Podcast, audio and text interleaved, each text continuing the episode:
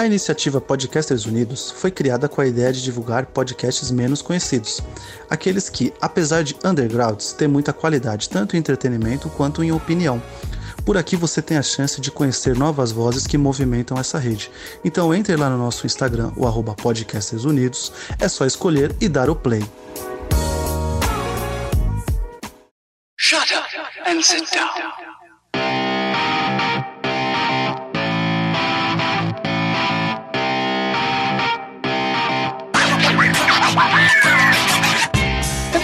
Ah, meu caro ouvinte, estamos aqui de volta numa galáxia muito distante, há muito tempo atrás, para falar do filme que para muitos é o melhor de Star Wars, para outros é apenas um apelo à nostalgia desenfreada. E eu acho que aqui todo mundo concorda que o filme é muito bom, né? Apesar de sim, obviamente, é só um apelo à nostalgia, um filme que não precisava existir, mas que bom que existe.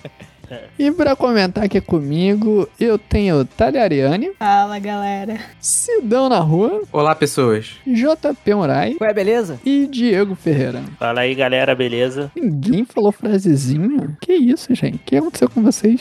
Nerdcast não. Estou em- Eu estou impactada com o que você falou que não tinha necessidade desse filme. Não, necessidade de existir não tinha. Mas que bom que existe. Tinha, não cara, tinha reclamando, não. Tinha que faturar o primeiro bilhão pra começar a pagar o Lucas, cara. Posso falar uma frase então que eu usei em outro podcast? Pode ser? Pode, pode reciclar. Aqui a gente é a favor Cassian- da, da reciclagem. Cassian Andor para que Rogue One pudesse correr. Obrigado aí pelo Caraca, essa foi muito boa. Parabéns. Obrigado. Caralho. Muito bom Parabéns. relativo, né, cara? Depende do seu referencial. Gostei, gostei. Então, obviamente, a gente vai falar com spoilers do filme. Afinal, já tem o quê? Sete anos que esse filme saiu? Não, isso tudo não, cara. É 2016. Nossa, que realidade é isso, Dão? 2016. 16? 2016. Que isso. Toma aí, você vai Tô- fazer não sete é. anos. Ah, é porque, cara, eu era novo ainda, eu tinha só 15 anos, eu não lembrava. Não... Eu tinha 15 anos, Sidão. Em 2016 tinha, pô. Eu tava alfabetizado. Caraca. Bom, Eu tinha, eu tinha 15 anos em cada perna em 2000. Minha coluna acabou de instalar agora. Só de ouvir o quanto velho você disse que eu sou. Vamos lá então, pessoal. Vamos falar sobre Rogue One. Vamos falar não só do filme, mas a gente com certeza vai comentar da série de Cassian Andor, trilogia clássica, trilogia prequel, outras coisas. A gente deve comentar também de um pouco sobre The Bad Batch, né? Porque tem algumas coisas que, que casam aqui com esse filme. E bora lá depois da vinheta.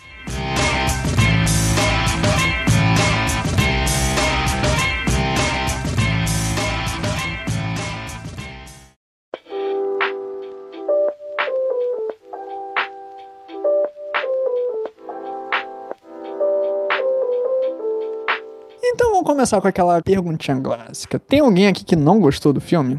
Não gostou mesmo. não gostou? Não gostou? Cara, então, minha impressão na época. Minha impressão. Não, não, hoje eu gosto. Minha impressão na época foi Ah, bem tá. ruim, Então cara. Eu não, eu não, JP, não. Eu não gostei na época. Eu não gostei na época. Eu achei, eu achei meio desnecessário, mas eu ainda tava, tipo assim, naquela birra de, pô, não quero essas coisas aqui que não é Star Wars de verdade. Tinha, eu, eu fiquei nessa pira no começo que. Quando foi pra Disney, entendeu? Tipo assim, eu rejeitava, meio que rejeitava tudo que a Disney tava tentando fazer. É, Esse não é eu- o meu Star Wars. é, é, é. Eu tive Não é essa pira aí no começo. Eu tive, é, eu tive essa pira aí no começo, cara, mas eu acho que o tempo fez justiça, cara. Eu, eu reassisti ele pra essa gravação e ele é muito melhor do que eu lembrava, cara. Que bom, né? Não, é, é um filmaço. É Agora porque- eu vou. vou- É, mas eu acho que, mas eu acho que assim, eu tô influenciado pelos contextos que outras coisas deram pra gente, o Andor, o Bad Batch, outras coisas, entendeu? A gente foi tendo mais contato, talvez a gente não tivesse preparado pra esse filme quando ele saiu. Eu vou falar pra vocês assim, que eu sempre gostei dele, sempre achei um filmaço, mas ultimamente eu tenho eu peguei um pouco de ranço desse filme. Apesar de ainda gostar pra caralho. Ranço de ver comentários sobre ele, que o pessoal eleva muito ele à categoria de melhor Star Wars de todos. Calma. Não, eu acho, então, é, eu acho ele um bom filme, cara. Eu acho, Eu eu, acho ele sempre achei ele um bom filme, mas é que existe ser um bom filme e ser um bom Star Wars, né? São coisas diferentes. Qual a diferença, Dom? É. Entre o charme e o É que, fã? cara, É, elabore mais.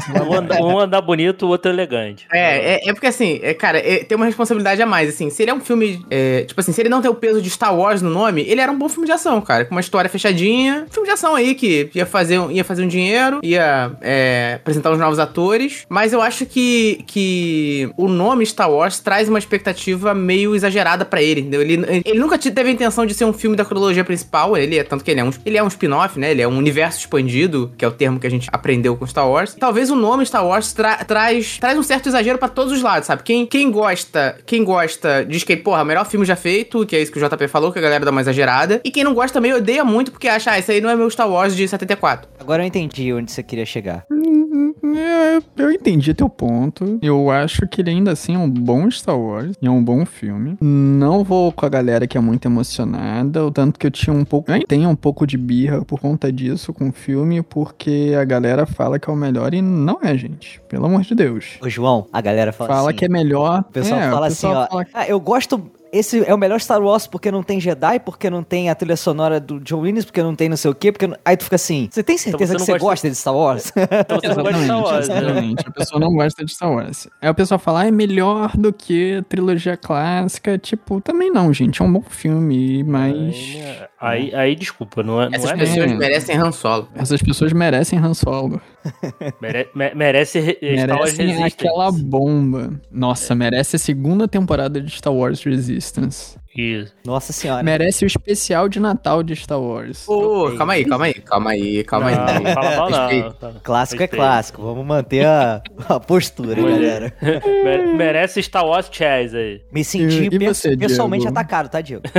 E você, Diego? Você cara, gosta do filme? Eu, eu nunca tinha revisto. Só fi- eu só tinha a visão que eu tinha quando eu fiquei no cinema. Caraca, só uma vez. Eu Isso só vi uma vez. gravar na tua mente. Eu, eu gostei do filme, mas, é, como ele falou aí, pra mim é uma história que realmente não precisava ser contada. Pra mim, tinha coisas até acontecendo da trilogia vigente da época que, que, tinha, que, ser, que tinha que ser contada ali. Não sei se em filme, não sei se num, num filme pra cinema, mas. Tanto, tanto que a trama política do Andor é muito mais interessante do que o que conta no filme, efetivamente, que o Andor está. Porque ali a rebelião já tá organizada, né? Coletivamente. E o Andor É, que mostra, né, essa fagulha sendo acesa na- nas pessoas. Então, né? então, é, então, mas eu digo o seguinte, essa, essa, Na verdade, esse a- a contexto, rebelião esse- ela tá até querendo desandar, né? Em determinado ponto. Estão quase jogando a toalha, sabe? É, e- então, mas o que, Como mas o que eu acho rebelião, né? É, mas o que eu acho que eu quero dizer é o seguinte: o, esse contexto da rebelião, ele precisava muito mais ser contado do que a galera indo lá roubar os planos da, da Estrela da Morte, entendeu? Efetivamente, tipo, um filme de ação de roubar planos. É, é, é, pois é, que assim, o, é, talvez se não tivesse esse filme não teríamos Andor, né? Então, o Andor traz mais esse, esse contexto maior, assim, da, da rebelião e tal. Então, é, é porque é assim, uma boa primeira temporada, vai trazer mais desse contexto. Mas sei lá, cara, ah, roubar os planos da Estrela da Morte, sabe? Pô, cara, não precisa, realmente não precisava. E assim, Claro que não precisa, Diego. É porque ter assim. contado. Não, não precisa. Mas assim, a Disney pegou Star Wars. Que período aqui podemos explorar, sabe? Que história podemos contar aqui pra poder fazer uma grana? Assim, realidade é essa, tá ligado? não, claro, claro. Aí é uma história que, assim, tem o seu lado emocionante, né? Do sacrifício, né? Tem a questão de mostrar um pouco desse, desse bastidor do, do, do- Quando eles descobrem que a Estrela da Morte tá pronta, né? Esse impacto que causa pra mostrar Darth Vader na tela, porra. Que o filme todo é pra Darth Vader. E nem era deepfake, eu acho que na, na época, né? Era construído um rosto em cima do, do Tarkin, da, da Leia, etc, né? Acho que essa era, era meio que a parada do filme, né? Pra mim, falar isso vai ser meio exagerado, mas desperdiçou alguns atores que você poderia usar, talvez no- em, em outros em contextos mais amplos, né? O fato Então, de matar des- todo mundo, que você diz? Não, o, o ator mesmo, né? Não tô falando nem o É. personagem. Por exemplo, pô, você tem o Mads Mikkelsen. Pô, cara, ele poderia É. ser um Jedi fodão, um Sith fodão, um, ou um personagem que você poderia usar numa. Porque ele é um ótimo ator, você poderia usar numa franquia e tal. O, pô, um- uns, uns conceitos de personagem assim que não sei se que eu gostei, a gente vai chegar mais na frente, mas. Não, ainda bem que a Felicity morreu, né, cara? Porque eles iam querer reusar ela de novo e ela é muito ruim. É, ela é bem. Ela é bem. Ela é bem ruinzinha no filme, mas ela é uma excelente atriz. Eu também acho. Acho que não foi um dos Mas- melhores Mas trabalhos que dela funciona, só. né? É, acho é. que funciona ela no filme. É, assim, depois, vejam o, o filme Sete Minutos Depois da Meia-Noite. Tem na, tem na HBO Max. Cara, é a atuação incrível Não, dela. calma aí, é pra, é pra ver o, o É Rogue One hoje, 11, meia-noite e sete, é isso? Mas é, é, um- é que a, pô, a atuação dela ali é incrível, cara. Esse, aqui tá burocrático, né? Não dá pra. É, eu acho que o personagem também é, é- O personagem é esquisito da Jean, né, cara? Não tem no- muita no geral. profundidade, não, Não tem dá, muita não dá muito profundidade. pra, pra, pra trabalhar. E, e você desperdiça. Pra, pra mim, você desperdiçou um. Somente o Mads Mikkelsen, assim, num personagem que, pô, ah, beleza. Agora, pô, uma, uma, um. Não um personagem em si, né? O ator, né? Que aí, pô, e agora? Pô, Ah, dá pra fazer Não, aí. Andy Serkis tem- fez quantos papéis já no Star Wars aí? isso é verdade. Mas, pô, é, é aquilo, é- isso, isso me incomodou, assim. E, e aquilo, e eu, eu fiquei com a mesma sensação, assim. O único personagem de fato que eu me importei foi o K2, cara. Um robô, cara. É. Não sei, agora, eu, eu vendo depois de ter visto o Andor, peguei um pouquinho mais de, de apreço ao, ao, ao Andor tal. Mas, mas assim, pra mim ali, tudo bem. Não é, não é nem essa, essa parada do filme. Acho que, acho que é um problema também. Não, ele não, pelo menos pra mim, assim, tu não se apega a ninguém, né? Diz assim, os personagens são muito, muito São descartáveis. dispensáveis, né? É, eu achei. Mas não é porque a gente não tá. Eu não sei, cara, eu não sei. Acho que não tem um tempo de tela o suficiente, ou você não compra a questão deles. Eles não teriam um propósito pra continuar vivos mesmo. Tipo o quê? É, cara, assim, pra, eu, eu falei, você não tinha a, a motivação, assim, é que era, era a parada que, não, que ia ser aquela meio que suicida, né? Então, sei lá, não. É. não- ou, ou se a parada foi tudo muito corrida, assim, que não. O, o, o filme, por mais que tenha. Ele tem o quê? Duas horas, né? Duas horas e pouco, né? É duas horas, 130 e poucos minutos, se eu não me engano. Negócio assim. Mas tá acontecendo muita coisa, assim, muito rápido, né? Então, ele não para, assim, pra, pra te dar. Pra pegar os personagens, assim. Porque também, o Diego, assim, é, nesse filme, eu acho que é, é importante até esse sacrifício deles, mas não por se importar com o personagem. Porque eu acho que a questão maior que a individualidade é a coletividade e o ato que eles fizeram para a rebelião, sacou? Eles fa- abdicaram da própria vida pra que a rebelião. Eu acho que esse que é o símbolo bonito da parada, entendeu? Jesus. Sim, sim, entendi. Pois é, a gente ainda vai falar, esmiuçar essas coisas. Eu vou só complementar o que o, o Diego e o JP estavam falando. E é sobre essa questão da profundidade, né? Basicamente, lá em Uma Nova Esperança, a gente já sabia o final deles. A senadora fala que teve é, muitas pessoas que morreram por causa desses planos. E a diferença é que o que? A gente não sabia quem que eram esses personagens. O tempo de 2 horas e 20 eu achei bom pra um filme, porque é, tem um. Que nem no caso do Cassian, né? Ele ganhou uma série própria. Então, meio que. Ah, a gente já sabia o final dele, mas a gente não sabia o início. Então, eles estão contando essa história ao inverso, né? Começando de trás pra frente. O que vai ser padrão agora em Star Wars. Mas eu achei muito bem feito, tá? É, eu já vi coisa pior de Star Wars. Então, pra ser sincera, desde a primeira vez que eu assisti esse filme, eu adorei. E quando eu assisti, porque eu peguei, aproveitei e assisti Andor, é, que eu não tinha assistido na época que tinha ali é, saído no início do ano. Mas depois que assisti Rogue One junto, Aí que eu lembrei, porque eu gosto muito desse, desse filme, mas assim, aquele filme que a gente quase não comenta, né? Mas eu lembrei o quanto bom é esse filme. Eu, particularmente, não é o meu favorito, porque tem muita coisa melhor de Star Wars, mas eu diria que pra mim, pelo menos, ele é um dos melhores. Por mais que tenha essa coisa que é muito rápido, mas é aquela história que tem um início, meio e fim e que no final vai dar certo. Então eu, eu, particularmente falando, gosto de histórias que dão certo apesar de todos os personagens morrerem. Mas é justamente isso. O mais importante não são os personagens que estão ali, mas sim o que eles fazem que vai influenciar na é, trilogia original. Eu queria só complementar a fala da Thalia aí, que na verdade, assim, não é agora, né? O lance do de eles contarem a história e depois ir pra trás, né? Que tipo, contar, teve a trilogia original, depois teve a prequel. Aí terminamos a trilogia prequel e aí vamos começar um filme contando Clone Wars. E aí sempre vai na frente e volta, vai na frente e volta. Fica essa, esse vai e vem, né? Agora Mandaloriano, que é depois de, de ter acabado a trilogia nova dos filmes. É uma loucura, cara. Não vai e volta danado. Eu acho pelo menos bom, porque é, os buracos que acabam ficando no meio, eles acabam sendo tampados. Claro que tem alguns conteúdos, agora que essa coisa, ah, o que é cânone, o que não é, isso, aquilo, ah, porque eu li um livro, mas não. Ah, contaram uma outra história em cima, então acaba confundindo um pouco, né? Mas essa mistura que eles vão fazendo conforme é, vai saindo e a gente vai acompanhando, parece que vira uma coisa de louco. Mas quando você começa a assistir lá desde da Ameaça Fantasma até os últimos, é, até as últimas produções ali da, da trilogia sequel, tudo vai começando a fazer sentido. Então são pontos da história que, ele, que eles acabam se completando. Só uma coisinha, é, tem um efeito Mandela dessa, dessa questão do, dos planos da Estrela da Morte terem aparecido na. terem sido citados no- na trilogia clássica. Mas o que acontece não é da primeira Estrela da Morte, é do- da segunda. Quando a Mão Mótima fala lá no, E- no episódio 6 que vários espiões Botans morreram pra aquilo ser chegado, a Aliança Rebelde, foi da segunda Estrela da Morte, não da primeira. A da primeira a gente não tem menção nenhuma, pelo menos não nos filmes, né? Então é uma história assim que eles tiveram um, um papel em branco, basicamente, pra poder fazer o que eles quisessem. Então, era, era a Disney começando a inventar canon, né? Porque assim, esse é um. é- é- eles tinham comprado a. Olha o Sidão, mano. É, cara, assim, não é mentira. Eles, Mas tinham, é eles verdade, compraram. É, é, cara, mais ou menos. Só.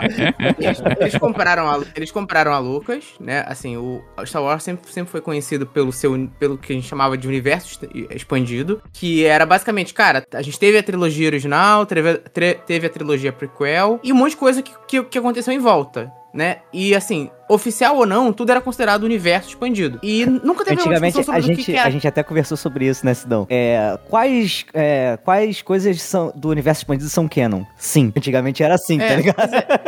Pois é, era assim. Então, então assim, não existia essa discussão sobre o que era canon ou o que não era. Quem veio com essa discussão foi a Disney, porque assim, ela queria restringir o que, ó, cara, isso aqui é oficialmente Star Wars, é o que eu estou dizendo que é. Porque também. Todo o resto é apócrifo. É, porque também tava Não, até descaralhado, tinha, né, o- gente. O Sidão. Não, até tinha essa questão de o que é canon ou não. A gente chamava de universo expandido, né? Tudo fora os filmes e a série animada, que na época só tinha Clone Wars. Mas tinha uma regra dentro da Lucasfilm é que tinha tipo uma hierarquia de, de fidelidade ao canon, digamos assim. O que aparece nos filmes é o, é o máximo de canon. E aí vai diminuindo, a série vem logo abaixo e vai diminuindo. Se tivesse algum conflito de, de informações conflitantes, valia o canon do que estava mais acima na hierarquia. Então, Então tinha algumas coisas que realmente não faziam parte do canon mesmo dessa época. Tinha até algumas umas revistas em quadrinho que eram praticamente um arif do de Star Wars, que esses eram claramente não canônico mesmo. então mas aí. Mas isso sempre teve. Com a questão da Disney, o que aconteceu é que, tirando os filmes da Skywalker Saga, né? Porque os filmes lá do, dos, dos,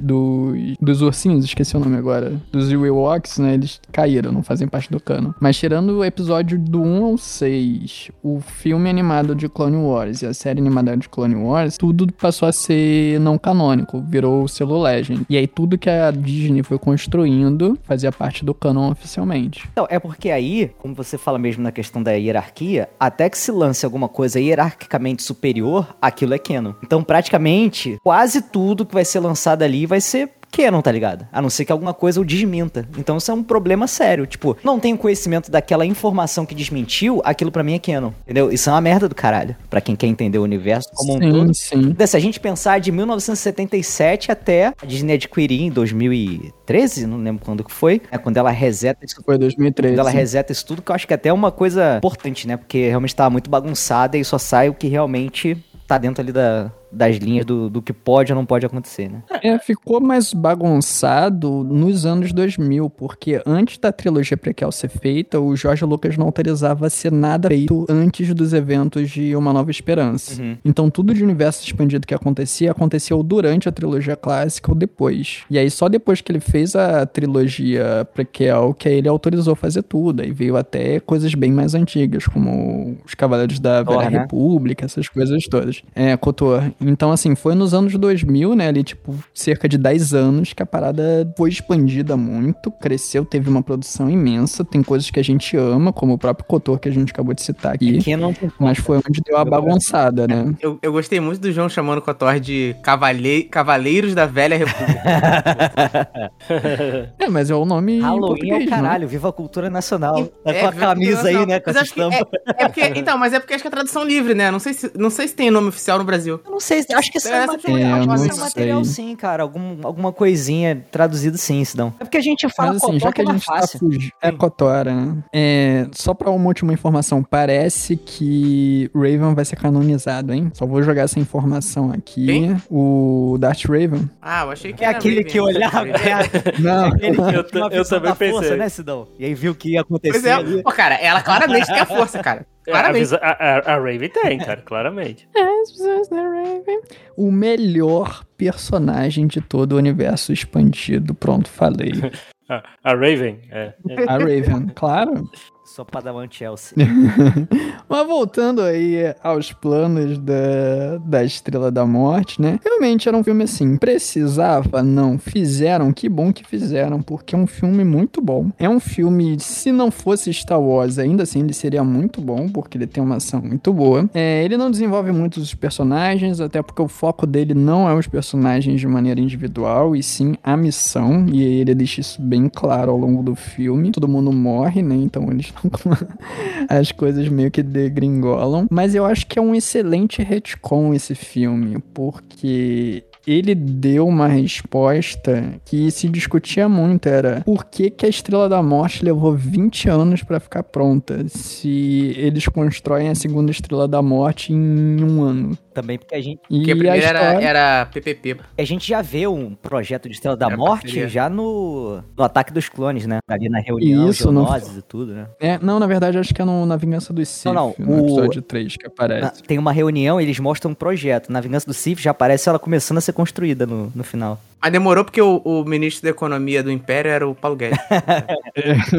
Mas, Então mas, era é, pra, pra ter caído uma recessão, né, o Império. não- mas não é porque tava mais chavada aí, a parada aí? não? Ou não? Não se tinha resposta de por que, que demorou tanto. Isso era uma, uma coisa de, de questionamento, né? Mas aí o, o filme explicou por quê. Porque o, o engenheiro-chefe da, da construção, ele sabotou a, a construção, né? Ah, verdade. Pra, não só pra atrasar tudo, mas também ele botou a, a falha, né? Que era outra coisa que se muito se justificava. Pô, como é que um projeto daquele tem uma falha crítica daquela maneira, né? E- Esse é o problema de você deixar o projeto na mão de um de, um, de uma pessoa só. Mas é aquela coisa, cara, não é nem o problema de deixar numa pessoa. A pessoa fez e todas as pessoas que vêm depois e autoriza não olha a parada. Tipo, olha por cima e fala, tá bom, tá bom, pode avançar. Mas quando a mas- gente vê pe- peça publicitária aqui que é lançada e, tipo, tem uns problemas bizarros e a gente fala como isso foi aprovado, é a mesma coisa. É, pois é. Não, mas é, mas é aquilo. Só tinha o, o Galen pra, pra fazer a parada. Não tinha um, não tinha um segundo ali pra dar uma. pra, pra dar uma, uma balizada, entendeu? Mas o-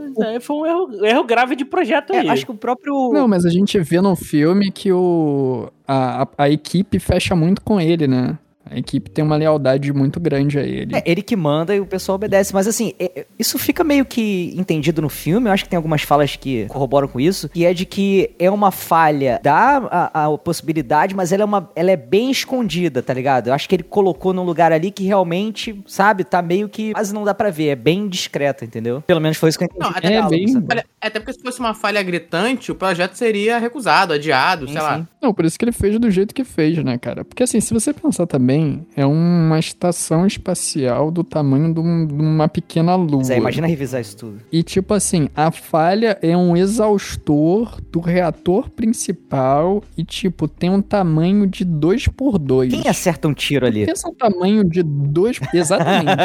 E assim, a é. saída da. A, a saída da- desse exaustor é dentro de uma trincheira na superfície que tá, tá cheio de. daqueles canhões de antiaéreo atirando. Quem ia conseguir enfiar uma nave pequena na trincheira pra evitar os canhões e conseguir dar um tiro naquele buraquinho pequeno? Pois é. Então, é uma falha, mas tipo, é uma falha improvável, né, cara? É, talvez, talvez a galera viu assim, até passou. O pessoal nem ligou, É, porque assim, nem tipo, ligou, quem conseguiria, né? E, cara, assim, falando do, do filme como filme, né? Eu acho ele muito bonito. Eu acho que isso a, a Disney acertou muito bem, porque todos os filmes da era Disney são muito bonitos. A fotografia, assim, é excelente. Na, na, na era George Lucas, os filmes são bonitos. Tem alguns momentos que são bem bonitos, mas é mediano. Os filmes da, da, da era Disney são bem mais. E esse filme é muito bonito. Tem umas cenas, assim, que, tipo, dá pra fazer vários wallpapers, assim, belíssimos. Ou até mesmo pegar quadro e imprimir em A1 e botar na parede. As cores e tudo. E eu gostei muito, assim, de como eles exploraram o, o universo ali de uma maneira mais underground, né? A gente começa ali o filme logo no. Tirando a cena inicial, né? Que o, o Krennic vai lá pegar o, o Galen, né? E aí a. A Jean é criança ainda, ela é resgatada pelo. pelo. Só. o Sol Guerreira, né? O Forrest Whitaker.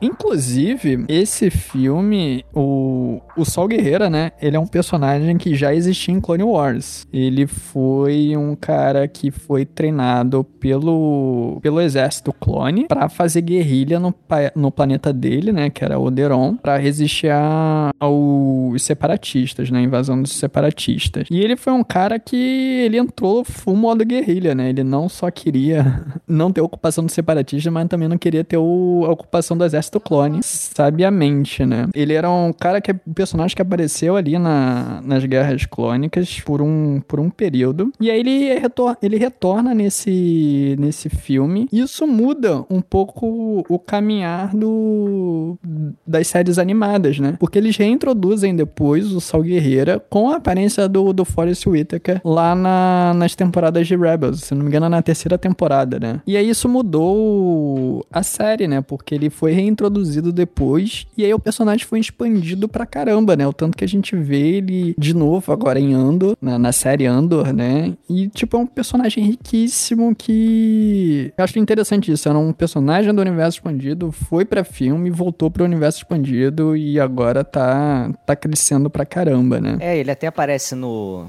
Jedi Fallen Order, né? Em uma das missões, missão de Kashyyyk, né? Verdade, ele aparece. Ele é que, ele é que dá as direções ali pro Cal Kestis e tal. Ele é, ele é importante nessa parada, né? E eu acredito que muito disso aconteceu, não só pelo personagem, mas por seu Forrest Whitaker, né? Que é um excelente ator, assim, um ator de peso, e isso deu mais visibilidade pro personagem. Já que pagou esse cachezão dele, pô, vai- vamos ter que fazer isso aí valer também, né? né? Eu continuo fazendo, né? Porque com certeza eles devem pagar por, por ser a aparência dele, né? Na, na série animada, e depois ele voltou, né? Pessoalmente no, na série Andor. Uma coisa que eu penso sempre também, Fala. de, né, de como é que funciona esse contrato de imagem, porque tudo quanto é universo é, expandido, desenho, animação, sei o que, papapá, eles, né, ou computação gráfica, deepfake e tudo mais, usa ainda o rosto do ator, né? Caraca, como é, como é que será, Sim, né, tem isso, que né? pagar. Foda, né, cara? É, tem que. Faz, tem que- ou faz parte do contrato Aham. deles. Aí, se não, pode acontecer umas coisas bizarras, tipo da. Falando em Disney, né? Aquele jogo da Marvel, que eles fizeram a cara totalmente diferente de todos os atores, porque não queriam pagar o. Ubisoft? Principalmente o, o. Aquele jogo o, Marvel. o Avengers, o Marvel Avengers. É, o Marvel Avengers. É, ali- Cara, qualquer uso, na verdade, mesmo o uso de o uso do, do por reexibições, você tem que pagar novamente, tá, cara? Por exemplo, isso é, uma treta, isso é uma treta que deu muito no, naquele canal da Globo Viva, Ah, eu fiquei sabendo disso. porque, cara, tinha que pagar de novo os atores da novela que passou 40 anos atrás, não importa. Tu tá usando a imagem, tu tá ganhando dinheiro com a imagem novamente, você tem que dar um percentual pra pedacinho aí. Tem, sim, claro. E tá certo. E esse negócio do, do Marvel Avenger foi isso, por, principalmente por conta do cachê do, do Robert Downey Jr., né? Que é astronômico. E aí, eles não queriam fazer a cara do, do Robert Downey Jr. e decidiram fazer a cara de ninguém. É, pois é. É, Não, é só tu ver aí o James L. Jones, né? Ele sempre ganha uns caras iguais aí, né? Então vai, vai ganhando aí, enquanto pode fazer aí deepfake, usar, usar o, o botzinho pra botar a voz lá, tá lá, mano. Tá, tá pingando a conta. E vai pingar pra sempre. Porque agora eles vão usar, né, com inteligência artificial a voz dele. Ele se aposentou de Star Wars. Continua, continua caindo lá. Então, é isso. Eu me Isso é é assim, coisa, acho- né, não acho uma coisa ruim, não, porque ele tá muito velhinho já. Daqui a pouco ele vai de Americanas e, mesmo agora ele ainda estando vivo, a voz dele não é mais a mesma coisa, né? Aham. A gente nem sabe, de repente tem que ter Então- um baita tratamento, né, pra ficar mais parecida com o que era antes, a gente nem sabe. Ah, isso Aham. com certeza. E ele autorizou, né? Ele, ele cedeu os direitos da- de usarem a voz dele pra fazer. continuar com a voz do Darth Vader. Como Então eles artificial. estão usando a inteligência artificial pra poder fazer os diálogos do Darth Vader com a voz do James Earl Jones. Eu acho que a última coisa que ele fez na série do Obi-Wan Kenobi. Acho que qualquer coisa depois de agora vai ser com inteligência artificial. É, é, cara, isso, mas isso do- da inteligência artificial é um negócio muito complexo, né, cara? Porque assim, se fala muito em inteligência artificial hoje, mas pouco se fala da burrice natural, que é muito mais difundida por aí. Né? Não só a burrice natural, cara. Eu acho que a, a burrice artificial Também, também, também. é muito grande, Não, mas é porque né? a burrice natural- essas, a burrice natural tá muito mais em não são inteligentes. É porque a burrice natural a gente já tá acostumado no dia a dia. Eu convivo com ela há 25 anos, desde que eu nasci. Assim, essa questão da, de usar a voz do James Earl Jones eu não vejo como problema Eles não. estão assim, vivos desde ainda? que ele tenha autorizado. O James Earl Jones Não, tá vivo a, ainda. usar a voz do James Earl Jones. Ah, não, Cara. esses não, cara. Caraca, mano. Isso. Isso, isso galera, cara, tô aqui, me, esse lembra, áudio, me lembra eu de juro, cortar eu isso aí. Corta corta, essa piada, porque essa foi Corta, ruim Diego. também. Parei, parei. Diego do futuro, corte essa piada do JB. Mas assim, a do. assim, Esse uso por in- inteligência artificial da voz do James Earl Jones eu não vejo como um problema. Desde que, assim, ele tenha autorizado, ele seja compensado por isso, afinal é o uso da voz dele, né? E eu acho que é uma coisa muito pontual. Então, assim, a gente tá classicamente acostumado a voz do James Earl Jones utilizar. Não vejo como um problema. Assim, eu também não veria como um problema se utilizasse um outro ator de voz que imitasse a voz dele. É, mas, mas eu acho que a gente tá bem aberto a esse uso da voz do Darth Vader, que a gente tá muito acostumado à voz dele, ele tá, ele tá de acordo e tal. E a gente vai se- a gente sentiria falta da voz dele, sabendo que o personagem Darth Vader nunca vai morrer, né, cara? Assim, eles vão. Eles vão, Exatamente. é uma eles coisa vão, cara, outras sempre. pessoas já fizeram. eles vão explorar o Vader, essa- né, em outras coisas também. Pois- E fica legal, cara. Uhum. É, é. Assim, então eu acho que funciona, tá? Eu acho que o que não pode. Porque assim, a, a Disney, em algum momento, ela vai ter que desapegar dos Skywalker, né, cara? Não tem, não tem jeito. Eu É, acho que eles já estão nesse caminho, né, cara? Tomara, né, cara? Tomara. Porque Sim. a, a Rey chamar Skywalker já, acho que já O- era um indicativo meio contrário disso. Sim. Então, é, Agora É, o, mais, o mais ou, ponto mais ou menos, eu- né, cara? Aí você, você bota o final do episódio 9, beleza. Aí vai... Mas só co- tem vai- oito filmes da cronologia principal? Que episódio não é esse? É, pois é, esse, esse episódio perdido aí que, que eles falam aí. aí JP, aceita, cara. O episódio O- o 9 Sidão é que falou, cara. Não tem como a gente esquecer.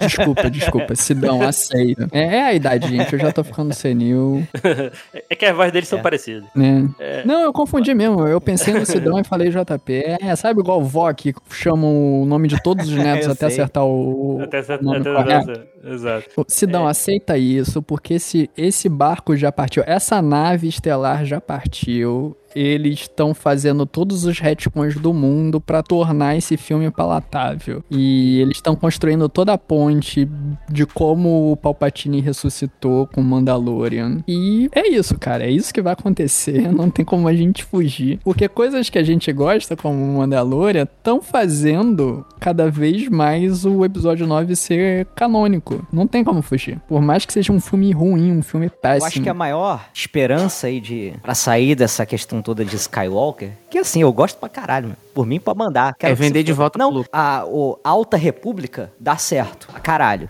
Fora dos livros e tal, entendeu? Tá dando, tá dando. Porque o que tem de material da Alta República é muito aclamado pelos fãs, inclusive. É um material de alta qualidade. Eu vi pouquíssima coisa, assim, por mais por questão de tempo, né? Porque a maioria das coisas é livro e são livros grossos. E a maioria não foi Uma publicada vez aqui eu no peguei Brasil. um, ele me é a mandou tomar no cu. de, Eu de falei, ah, sai fora. Muito grosso. de Caraca. pegar os. Ele tá, cara, no- numa sequência. Só porque ele mandou uma boa piada ruim no início. Tá tentando emplacar outra. É, é o lance deles, cara. Porque se isso aí der certo, eles Sim, estão totalmente filme. livres pra inventar uma história qualquer, sem apego nenhum a nada que tenha acontecido anteriormente, tá ligado? Eles estão apostando em, em várias frentes, porque eles estão apostando na no pós-episódio 6, ali, com todas as séries do, do Dave Filoni com John Favreau. Eles estão apostando ali na, no período da ascensão do Império, que aí tem série animada, tem Andor, vai ter outras séries que acontecem nesse período. E estão apostando no período antes também. Então, assim, eles estão apostando em tudo e, e vamos lá. E vai ter filme, né, de, de Alta República. Se Deus quiser. Não vou nem falar muito, que vai que. né, não, não. Mas pra gente não fugir muito, que senão vai virar um... E só. tô- eu, eu tô animado pra, pra, pro filme lá do, dos primeiros Jedi lá. Esse, esse eu tô mais animado pra ver. Não, é Os Últimos Jedi, o Cara, episódio isso- 8, cara. Tô confundindo o nome.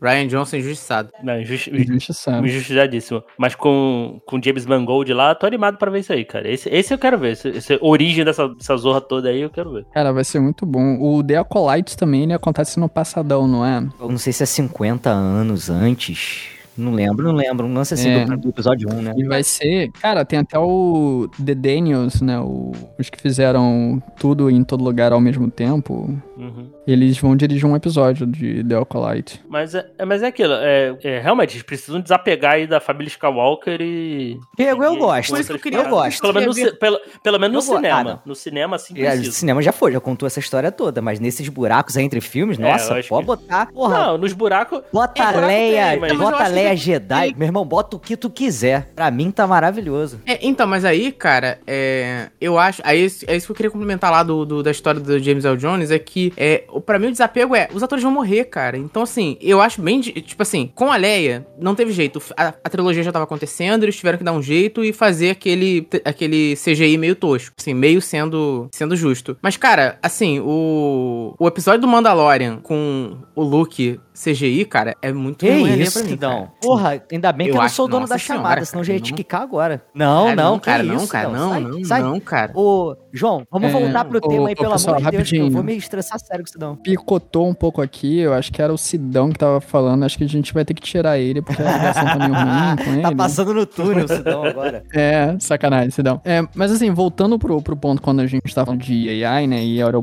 o- a conexão que eu queria fazer com o filme do Rogue One, é que a gente tem dois personagens digitais aí acontecendo, que é o Tarkin, que ele foi recriado digitalmente e é um que eu acho que funciona muito bem, e a outra é a Leia, né, que o CGI não ficou tão bom assim. Eu acho que no Tarkin funcionou melhor. Até por uma questão de, de tecnologia, o ator que fez o, o Tarkin nesse filme, ele é muito parecido. Então, assim, a maquiagem digital, se é que podemos chamar de maquiagem digital, foi mais fácil de ser feita do que o da Leia. Ainda mais o da Leia ser um rosto que a gente conhece muito mais do que o Tarkin, que apareceu na meia hora de filme no máximo, em um filme só. Então a gente tem um apego de memória muito menor. E como vocês citaram aí o do Luke, que ele aparece em Mandalorian, aí eu já acho que assim, no caso do Tarkin, eu achei ok usarem. Do Luke, eu acho que poderiam ter posto outro ator, cara. Podia ter escalado um ator que era parecido.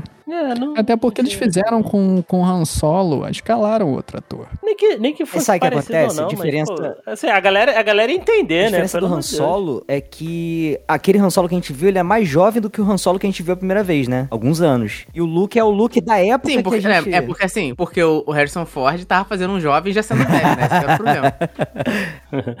E de má Não, vontade, não e de má vontade. E de má vontade pra caralho, não tem? O- Não, sim, assim, a gente já teve em Star Wars personagens que tiveram mais de um ator. O maior exemplo disso é o Obi-Wan. E assim, por que não fazer isso com outros? É, tá lá, cara. O Mark Hamill tá lá. A Carrie Fisher tá lá. Eles não vão desaparecer É, não- o, dos filmes. Eles vão continuar lá. Não usar o- outros atores. Eu acho que isso, usar outros atores, acho que é até mais respeitoso do que. Então, mas sabe o que que- botando- Exatamente. Mas sabe o que acontece também? No caso do Ah, Luke tá, Skywalker, o Mark Hamill estava até no set, ele atuou, tá ligado? E o cara fez a, Não, refez a atuação dele pra ser o corpo, tá ligado? Ele botou a voz. Então é um trabalho que, tipo assim, não é, não é um outro ator com a cara dele. Tipo, ele realmente, sabe, construiu a cena. Eu acho que tem um peso um pouco, um pouco diferente, talvez, desse da, da Leia do, do Rogue One e tal. É, Não, é, é, acho que assim, uma questão é assim, fazer o personagem aparecer pontualmente, fazendo tipo uma participação especial numa cena. Aí eu acho Ah. até ok. Agora, se pegassem e série, né, fizessem ele com um personagem mesmo, assim, recorrente, tiver bastante tempo de. que aí exige realmente atuação de uma maneira mais extensiva, aí eu já não concordo. Isso aí eu acho que eles não vão fazer porque custa caro também, né, cara? Esse CGI de poucos segundos ali já custa uma, uma grana. É aí que tá, na época de Rogue One custou uma, bom- uma bolada. Hoje em dia, não. Pô, cara, custa, ainda custa, cara. Ainda Se você custa. for pensar, fazer uma série, Mas custa fazer, tipo assim, muito menos, assim. fazer uma participação full, assim, cara. então, é um exemplo disso foi com a própria aparição do Luke em Mandalorian lá na. Acho que na segunda temporada, Mas né? eles que é quando ele liberam essas paradas de valor? Que a Disney efeito especial? Tem essa. Eles botam, tipo, quanto que gastou e tal.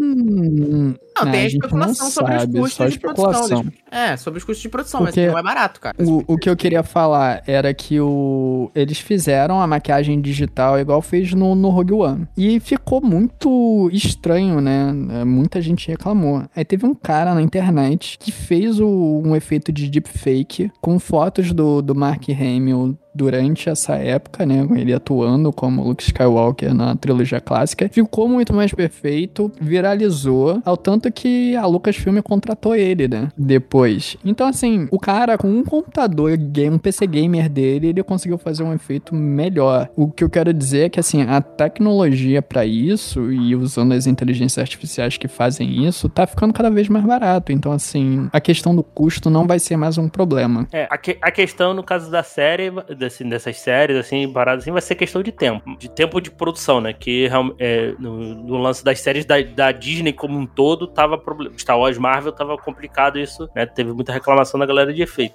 Mas o lance da, da Leia aí, agora, agora não vai ter mais tanto problema. Por exemplo, se quiserem usar uma Leia mais jovem, adolescente, tem a, a Vivian, a Lyra Blair aí, que é na Leia. Baby Leia. pouco ela já tá Assim adolescente. Baby Yoda, Baby Leia. Vamos manter o...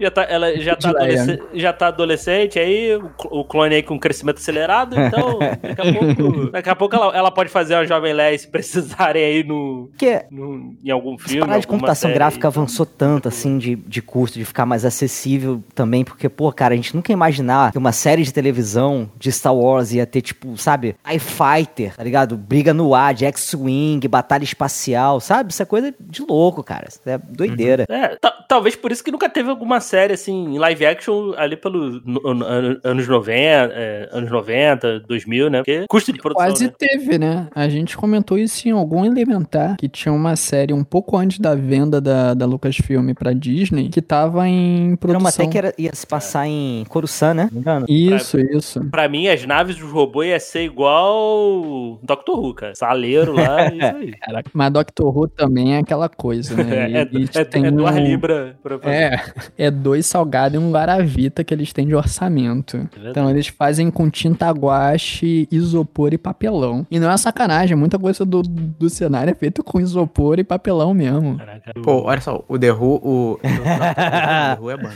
O Doctor Who, o Doctor Who, cara, é os mutantes da Record do- da Inglaterra, né? da Inglaterra. Caraca, pô, que ofensa com Doctor Who agora, hein? pô. Cara, não, mas o, o orçamento Who- é o mesmo, cara. É, o Ah, orçamento sim. Nesse, nessa questão, sim. Essa é a única comparação possível que dá pra fazer. Mas eu, eu queria, eu queria que a galera de Doctor Who fizesse alguma Ah, coisa. já de fez, Star pô. O pessoal botou aquele queria- gilete queria- de, de depilar a perna pra ser comunicador no episódio 1. Tem um monte de coisa dessa daí, cara.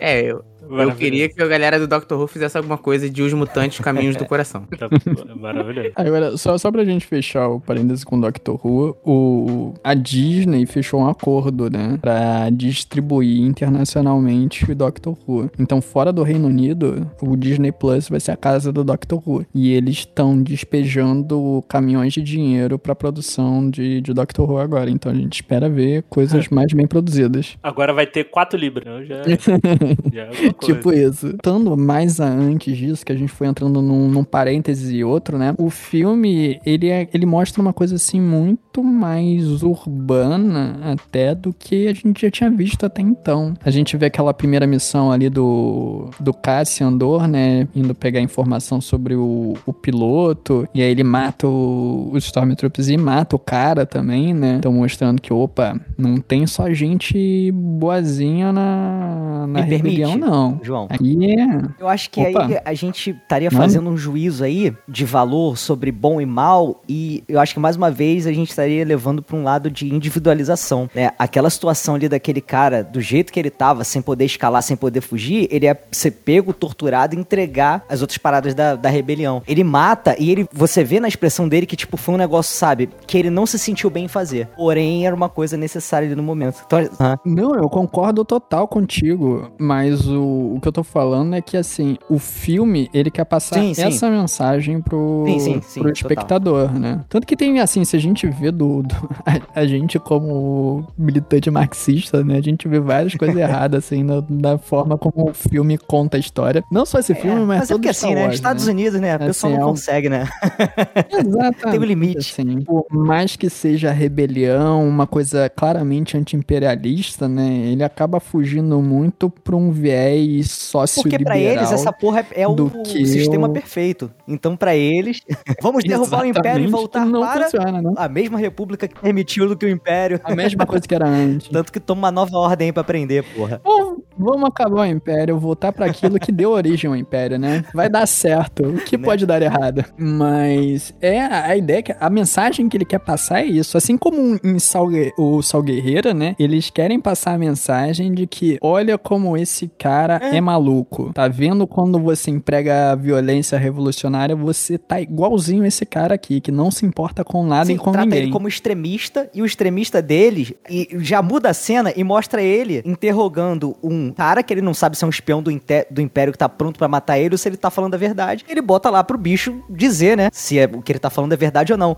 Esse é o grande extremismo que eles estão tratando ali, né, cara? O cara que tá... É, mas olha É. só, cara. O, o Sal Guerreiro, ele, ele tá todinho, né? 72 horas acampado no Ah, quartel, mas né? é cara? uma vida se fudendo, tá ligado? e com certeza essas questões é, ideológicas dele bateram de frente com as questões ideológicas da rebelião, você pode ter certeza. E isso deu faísca muitas e muitas e muitas e muitas vezes, muito desgaste, muita gente Não, traindo. total. Tanto que ele é, um- é um cara que fica à margem da, da organização da Aliança Rebelde, né? Porque, apesar da Aliança Rebelde não existir até o final do filme, ele é um cara que fica sempre à margem porque ele é, ele é visto como extremista, o É, cara os que não próprios deve rebeldes ser acham ele seguido, né? radical demais, né, cara? Tipo assim, ele tá. Assim, a gente tem um objetivo aqui enquanto rebeldes e tal, mas o, o Sal Guerreiro leva as coisas muito ao extremo e tal. Ele, é- ele, é- ele é rejeitado pela, pela aliança, né? Assim, Pois é, é existe, tipo assim, a, o, fazendo uma má comparação, assim, por favor, uma comparação imperfeita, tá? Já gostei. Eu não quero Já dizer gostei. que é literalmente isso. Já gostei.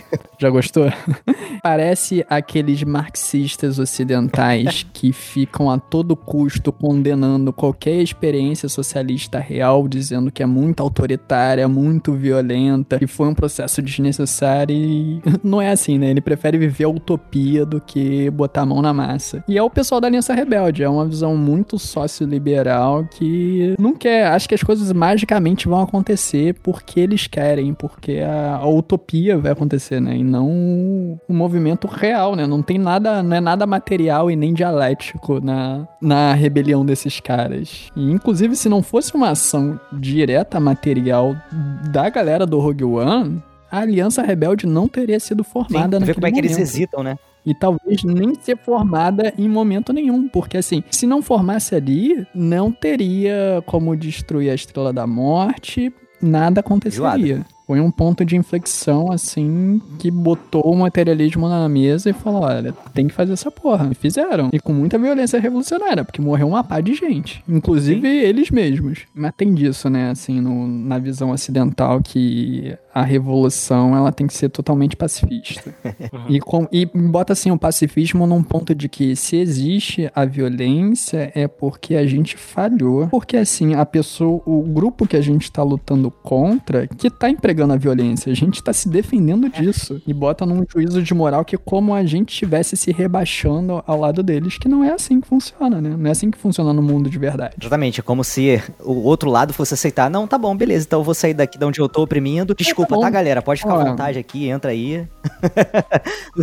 Vocês têm razão, o Império tá sendo uma coisa muito ruim. A gente passou do ponto, a gente não percebeu que a gente era os malvados, né? Aquele clipe do We Are the Baddies. A gente Foi mal aí, desculpa por estar aqui a chave da Estrela da Morte. Toma conta aí, galera. A gente tá se retirando. Onde que é a cela o mesmo pra tá poder aqui, entrar? ó, fica à vontade, vai usar. É, não é assim, né, gente? A classe dominante, a classe opressora, não vai entregar os seus privilégios, não vai entregar o chicote na mão do escravo, do escravizado, pra ser açoitado em sequência. Ele vai lutar o máximo possível. E como ele detém o monopólio da força, é extermínio, não é nenhuma luta igual. E é justamente o que acontece em Star Wars, né? Eles construíram uma máquina capaz de destruir planetas. Sim, Que é uma luta mais desigual do que isso. O pessoal tá com navezinha, o pessoal tá com, tipo, fusquinhas e, e sei lá, opalas lutando contra míssil toda violência, assim. que é, trazendo aqui pra nossa realidade, toda violência contra alguém que vai jogar uma bomba atômica na gente é pouca.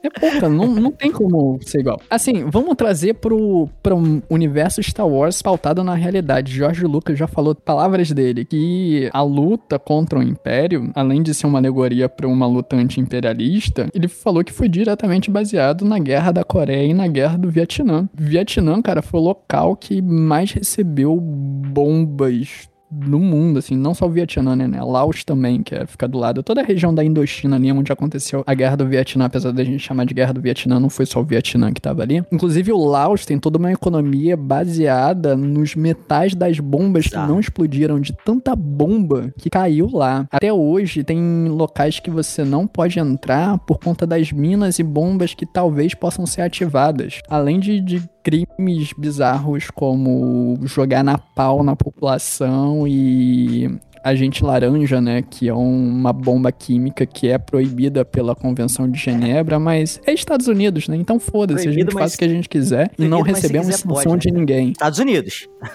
Exatamente. Cara, Estados Unidos. Na, na, na Guerra da Coreia, que mataram mais de 20% da população civil, foi extermínio, foi simplesmente extermínio. E Star Wars é baseado nisso. A guerra contra os rebeldes, contra o Império, é isso, é uma luta muito desigual. E assim como aconteceu na Guerra do Vietnã, os Vietcongs que venceram. E eles conseguiram destruir a máquina imperialista mega financiada, mega tecnológica. Assim como eles, com naves porcas velhas da época pré-império, conseguiram destruir um império que tinha uma máquina capaz de Cara, destruir eu queria abrir um parênteses rapidinho. É, eu não sei se você já- teve a oportunidade péssima de, de, de conversar com alguém que acha que essa fala do George Lucas, ela deixa como exclusiva a influência dos Estados Unidos no Império. Tipo assim, não, o Império foi, é, foi inspirado nos nazistas e tal. Não, não, não. George Lucas falou que foi inspirado no- nos Estados Unidos. Já, já teve desprazer de encontrar uma opinião como essa? Não, não tá Não, tendo, graças a está Deus, tendo não. essa releitura de que não são inspirados nos nazistas, apenas no- nos, esta- no- nos no- nos estadunidenses. É, fora isso, sei lá, meia-noite eu conto um segredo da diferença entre, entre os nazis e os estadunidenses. Deixar pra depois. Pois é.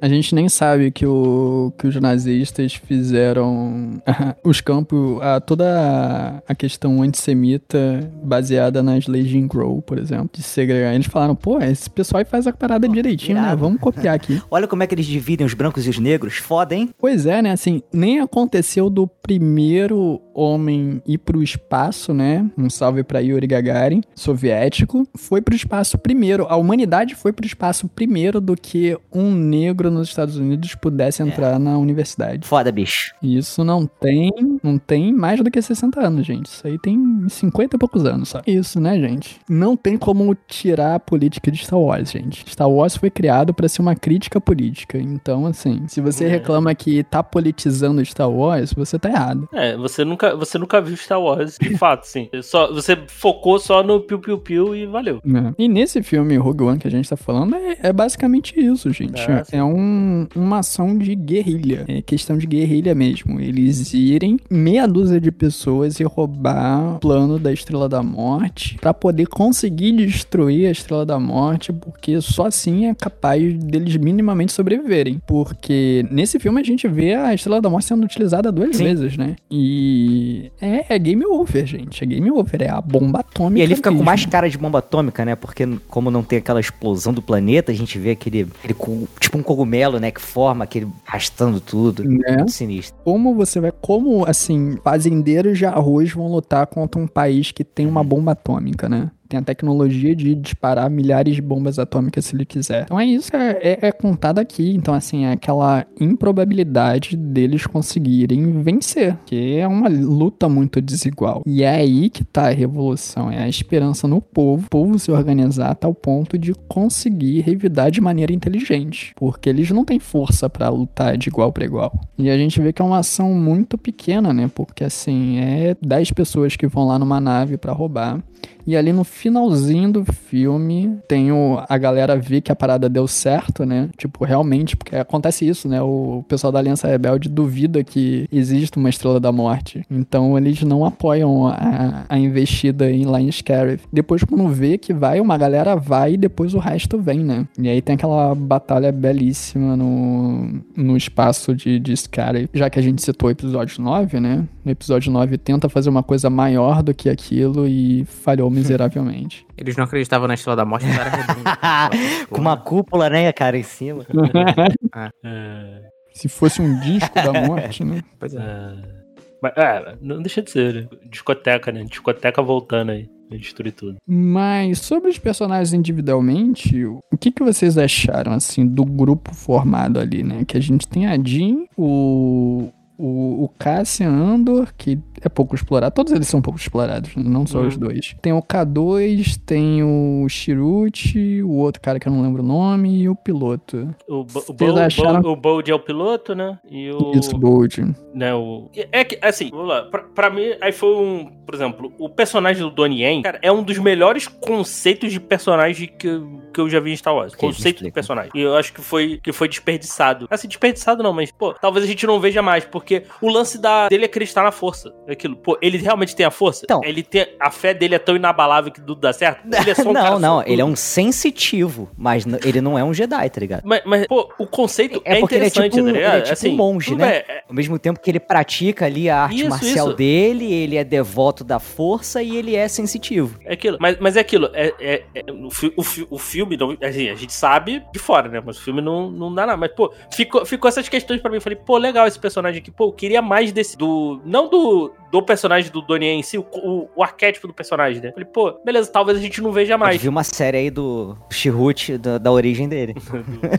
do, Chihut. Não, mas, mas esse- esses personagens, né? Que, pô, tem tanta. Pô, é a, a fé inabalável da força tal, pô, ele realmente tem ou não, tal. Essa, pô, essa, essa discussão, né? Não, não que o filme traga, né? Que ficou pra mim. Falei, pô, legal isso aqui. Pô, gostei disso aqui. Pô, beleza. Pô, tu usou num filme que talvez você não, não use mais, né? Pelo menos o conceito e tal, para o personagem. E, e alguns atores, assim, muito bons, né? Que você, pô, como eu falei, o Mads, pô o, o próprio tu, pô, tu, pô, tu colocar. Pô, as cenas dele é maneira, São. cara, de ver, tá ligado? O personagem meio debo- debochado e tal. É, o, o. O, o Riz Ahmed aqui falando aqui é do ator em si, né? Que é um, pô, é um, é um excelente ator e tal. Pô, aqui no, até no filme não dá muito. Não dá muito pra mostrar ali o talento dele, mas, pô, não sei se vocês viram o som do silêncio. Silêncios Inocentes, não é não o nome? Não. Não, o som do silêncio. Não, cara. cara. Não, é horrível. cara. JP, tá Tô te difícil. dando trabalho pra cortar isso tanto de piada merda. O JP foi o One Hit Wonder, né? Ele meteu uma piada muito boa no início e não tá conseguindo emplacar nenhuma outra. Devido ao sucesso. é. Mas, mas é isso, assim. E, e também, aqui, é, pra mim, deixar também, a gente não falou, né? O, eu, eu gostei da direção do, do Gareth Edward, né? É um, que ele veio aí do, do Monsters, que é, um, que é um- o primeiro filme dele, muito bom. O Godzilla, que eu tenho alguns problemas Qual é em esse, 2014, cara? vocês viram? Godzilla? O Godzilla. É. Qual? O Godzilla? É o que Ah, tem tá, a tá, Elizabeth sei. Olsen. E o. Não cheguei a ver, não. O. Que. Tá Ele- perdendo nada. É, É, eu ele, vi, é ele- legalzinho. Mas não é melhor do que o do Matthew Broderick. Mas é legalzinho. aquele É que filme é é não, pica, tá? É, cara. É, mas o Barry Renault contra o Godzilla. E, o- e o elenco de Simpson. Deixar claro aí. Tem, tem, tem, o elenco, tem o elenco de dublagem do Simpson todo dia aí no, no filme. Mas, mas é. E, e aqui, e aqui funciona. É, a direção, assim, acho, acho, acho bom. E, e assim, ele, ele vindo de um primeiro filme de terror, um segundo filme mais de, de ação, mas tem nessa pegada assim, terror, né? Monstro gigante. E, e indo pra Star Wars, né? Dá, um, dá uma virada aí. É, mas funciona, funciona. Cara, tá bom ouvindo vocês. sobre, é, sobre o que vocês estavam falando antes. É, pra falar a verdade, assim, é, quando Star Wars é uma pegada de que você nunca está sozinho. Mesmo se você quer estar, estar sozinho, você não está. Então, é, eu, eu vou puxar o que o Diego falou, que é sobre. É, o- é que eu não sei falar o nome do personagem de jeito, mas é Shihu. Ah, do jeito que você fala, tá ótimo.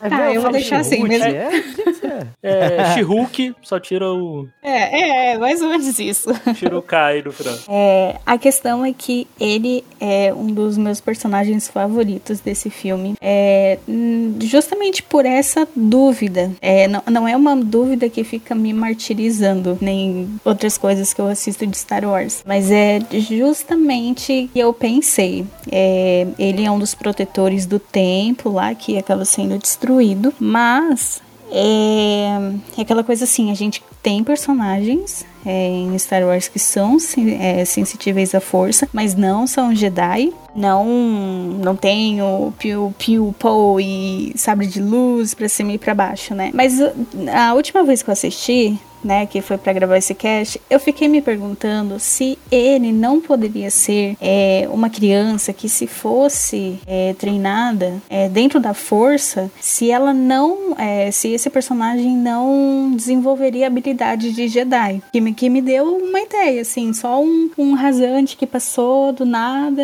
que é aquela coisa, né, é, você precisa do treinamento e a, a devoção que ele tem à força é muito forte. É, é, chega a ser até bonito de, de assistir. Tem algumas coisas que ele faz que parece assim, ah, conseguiu na cagada, mas parece que realmente a força está com ele, ele está com a força, né? E isso acaba é, influenciando o amigo dele, né? Que tá junto com ele já quando eles vão pegar para formar a equipe, né? Droids, sempre droids, né? Não tem. Eu, pra falar a verdade, como eu assisti um pouco depois Andor, depois que eu acabei complementando com Rogue One, é, esses tempos, eu acabei sendo mais otimista para a segunda temporada, onde se tiver uma terceira, talvez, né? Não sei se for parecer muito, mas é como o Cassian conhece o droid, né, que acaba fazendo parte de Rogue One. E é uma coisa assim, tem aquele conflito interno entre os personagens, da, é, entre, os, entre os membros da equipe, né? Mas não é uma coisa assim que ah, um vai trair o outro, que nem só foi entre o Cassian e a,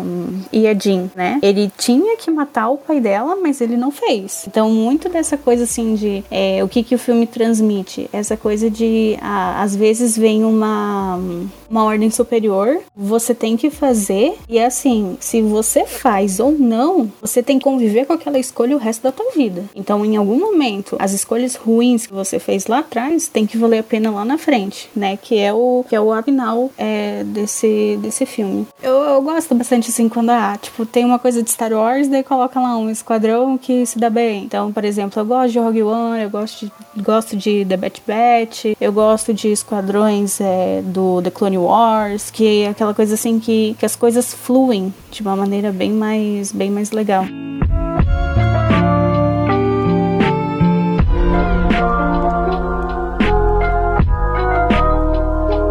Cabe um parêntese sobre o Shihu? Shihut? Charuto? Opa, mano. Naruto. O- mas vocês têm, tipo, uma, alguma dúvida sobre a questão da força sobre ele? Eu, eu não sei se eu saquei muito bem e tal. Rola alguma dúvida da parte de vocês se realmente é sorte ou força no- nos momentos da que ele atua? Não, pra mim é, é muito claro. não, não, é mas porque eu, eu também eu, eu vejo de forma muito clara.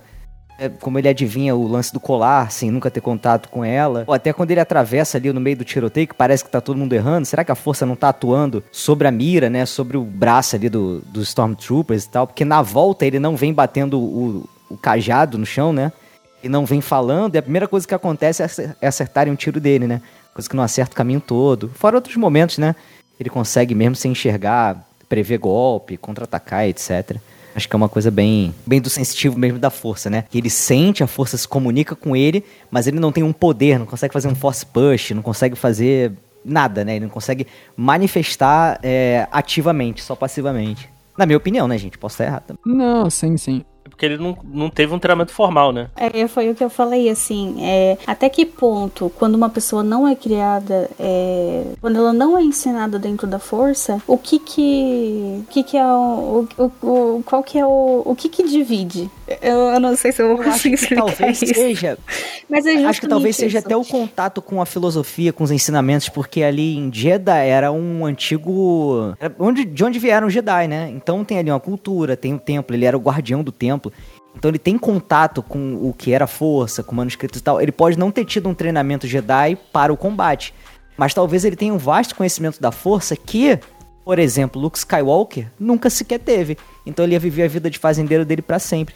Diferente do Shihu, que teve esse contato, tem essa fé, trabalhou esse lance de se comunicar de alguma forma, né? Mesmo que de forma passiva com a força. É isso que eu acredito. Essa questão do Shihu que me chama a atenção da história dele é que assim, é, é o ensinamento, com certeza é aquele ensinamento passado de boca a boca, sabe? É Aquela coisa, ai, que tu senta aqui que eu vou te ensinar. Não, é uma coisa que demanda tempo. E assim, é, força, né, dentro de Star Wars ela flui por todos os seres vivos, né? Então tem muito essa coisa de ah, você Você acredita? Você não acredita? Se você acredita, eu acho que já é um ponto que te liga mais Ou a talvez- isso, né? Porque a partir do momento que você não acredita, você tá fechado aquilo Talvez ali, a né? fé seja até uma chave pra você, de repente, começar a acessar aquela. a, a força de alguma forma, né? Você não. Eu acho que é isso mesmo, de tipo, se trancar, talvez seja uma, um, um início, né? Mas eu acho que se eu fosse chutar, eu diria que o fato dele ser um protetor do templo, né? E dali que vieram Jedi, ele ter algum acesso ali foi crucial pra ele conseguir compreender melhor o, o campo que envolve todos os seres vivos. Então, eu fui confirmar algumas informações aqui na Wikipedia. O personagem, ele é 11 anos mais velho do que o Anakin Skywalker. E como Jedha faz parte do da orla intermediária, né? Então ele se ele fosse sensitivo à força ao ponto de ser um Jedi, ele teria sido identificado pelo pela Ordem Jedi, até porque a Ordem Jedi tinha participação ali em Jedha. Então ele muito provavelmente não era mesmo, não tinha o poder da força sim. Mas o que que acontece para ele conseguir ser incrível daquele jeito? Isso pelo menos na minha interpretação. O filme, ele deixa claro que não são poderes extraordinários que ele tem logo na primeira cena, quando ele aparece e luta pela primeira vez. O, a cinematografia tem um cuidado de mostrar que ele tá prestando atenção no cara puxando o gatilho, o outro mexendo o ombro, a pisada do um e ele vai mostrar que é igual uma pessoa cega mesmo que tá se baseando pela audição. Eles até aumentam o,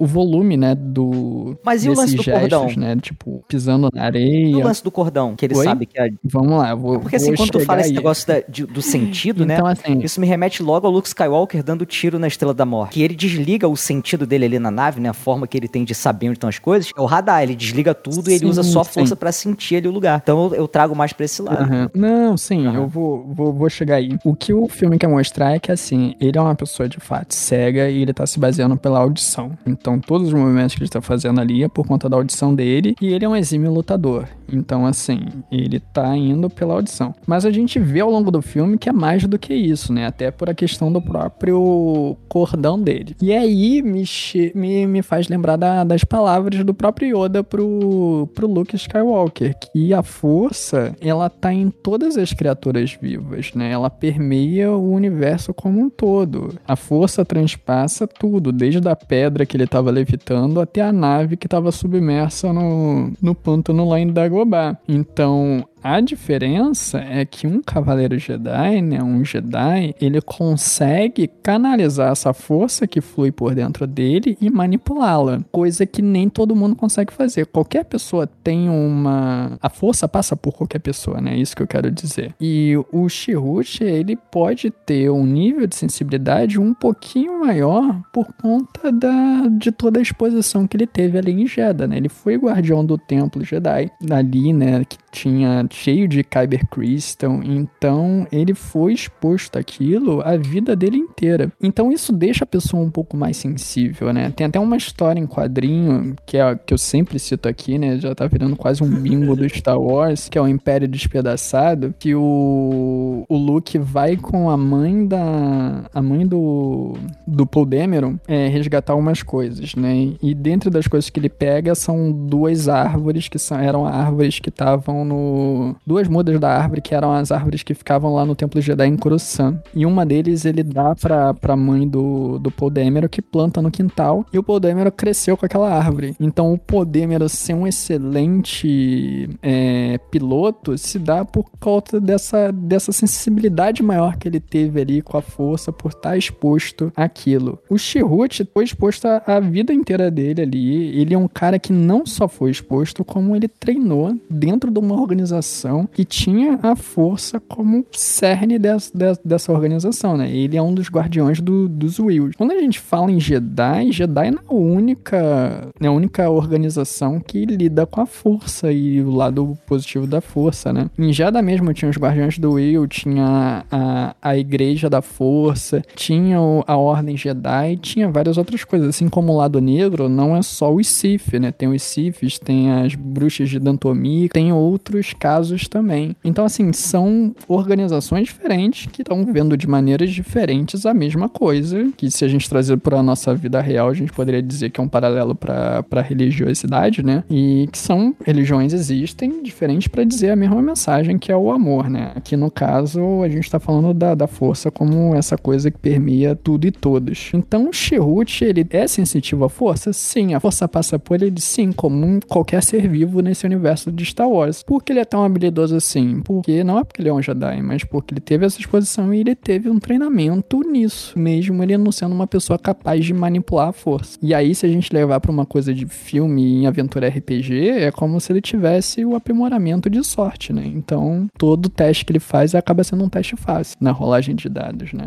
É, sabe um personagem que o Shihu me lembrou? Hum, Ele me lembrou do Bendu. boa. Excelente personagem, cara. Que é aquela coisa assim, de o que é sensitivo à força, né? Claro que o Bendu, o aprofundamento da história dele é bem, ele mesmo, né, se caracteriza, né? Ele mesmo fala o que, o que ele é e ao mesmo tempo que não é pra, pra dar aquela confusão. Mas é, não tá no mesmo nível, assim, mas, mas foi o personagem assim mais próximo de tudo que eu já vi até agora que eu, que eu consegui lembrar. Eu acho legal isso, expandir, né, o, o conceito da força para além desse, desse binarismo Jedi-Sith, porque é muito mais do que isso, né? E não tô dizendo de questão de lado luminoso e lado negro, não, assim, outras interpretações desse fenômeno que existe nesse universo. E Jedi é legal, e se eu não me engano, Jedi surgiu nesse filme, né? Eu não sei se surgiu antes do no universo Cara, Acho que não, né? mesmo. Eu tô olhando aqui na Wikipedia pra ver o First Appearance. Cadê? Mentioned Only. É, foi criado pra, pra esse filme mesmo, né? E depois foi expandido. Tem quadrinho, tem livro falando disso, né? E eu não sei se foi a intenção deles, mas é tipo um paralelo pra, pra ali, pra Jerusalém, né? Porque tem várias religiões que cultuam aquele lugar. Pelo menos um paralelo nesse sentido, porque a gente vê o conceito lá dos Guardiões dos Wills, a gente vê a, a não, a gente não vê, mas é mencionado, né? A Igreja da Força, a Ordem Jedi também tava ali. E aí tem quadrinho que mostra na época que Jeddah era grande, né? Na época do da Alta República e a história anterior, então a gente vê que tem outras organizações em volta desse conceito da força com interpretações diferentes que tava ali, então era um, um caldeirão cultural barra religioso muito grande. E o que a gente vê no filme é a decadência desse lugar, né? Após uma ocupação imperial e logo depois é destruída, né? E só mais um conceito aqui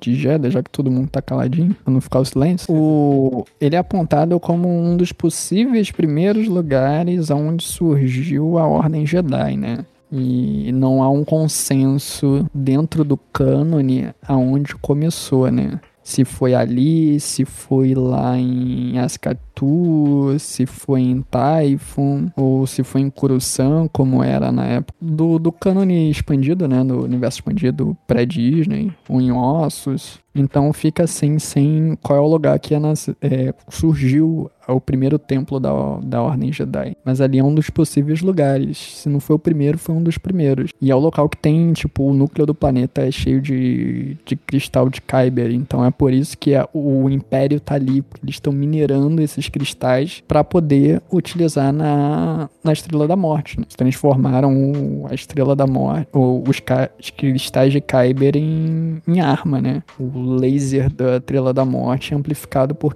cristais de Kyber. Eu queria fazer só um, um parênteses aqui, que o Krennic, que é o vilão do filme, né? Ele é um cara muito... Como eu posso dizer assim? Babaca de um jeito pastelão. Qual, eu não sei uma melhor palavra pra dizer isso. Ele é um É merda. um merda. É um merda que tá em posição de poder. Ele é toma isso que uma eu quero prensa. dizer. Ele é um cara que subiu na hierarquia, mas ele ele, toma é um uma prensa ali do Vader, que ele é estrangulado, e aí quando o Vader solta ele e fala assim, "Eu ainda tô no posto, isso aqui. Aí ele dá um sorrisinho, tipo, caralho, que cara, o cara ia matar ele ali e ele tá rindo que, porra, ele tá com o pôster dele ainda, tá ligado? Cara, isso é muito bizarro pra mim. Pois é, é, é aquele, é o cara que é merda, é um merda, mas chegou numa posição muito alta. E é justamente porque eu vi essa cena dele sendo enforcado agora aqui, que eu tô passeando na- no filme aqui, procurando cenas, né, pra gente comentar. E ele é isso, cara. E eu achei legal que, assim, é um mini spoiler aí de, de The Bad Batch. Ele aparece no, nos episódios finais da segunda temporada, né? Uhum. Tem tipo um- uma cena que tem tipo uma, uma reunião ali de cúpula do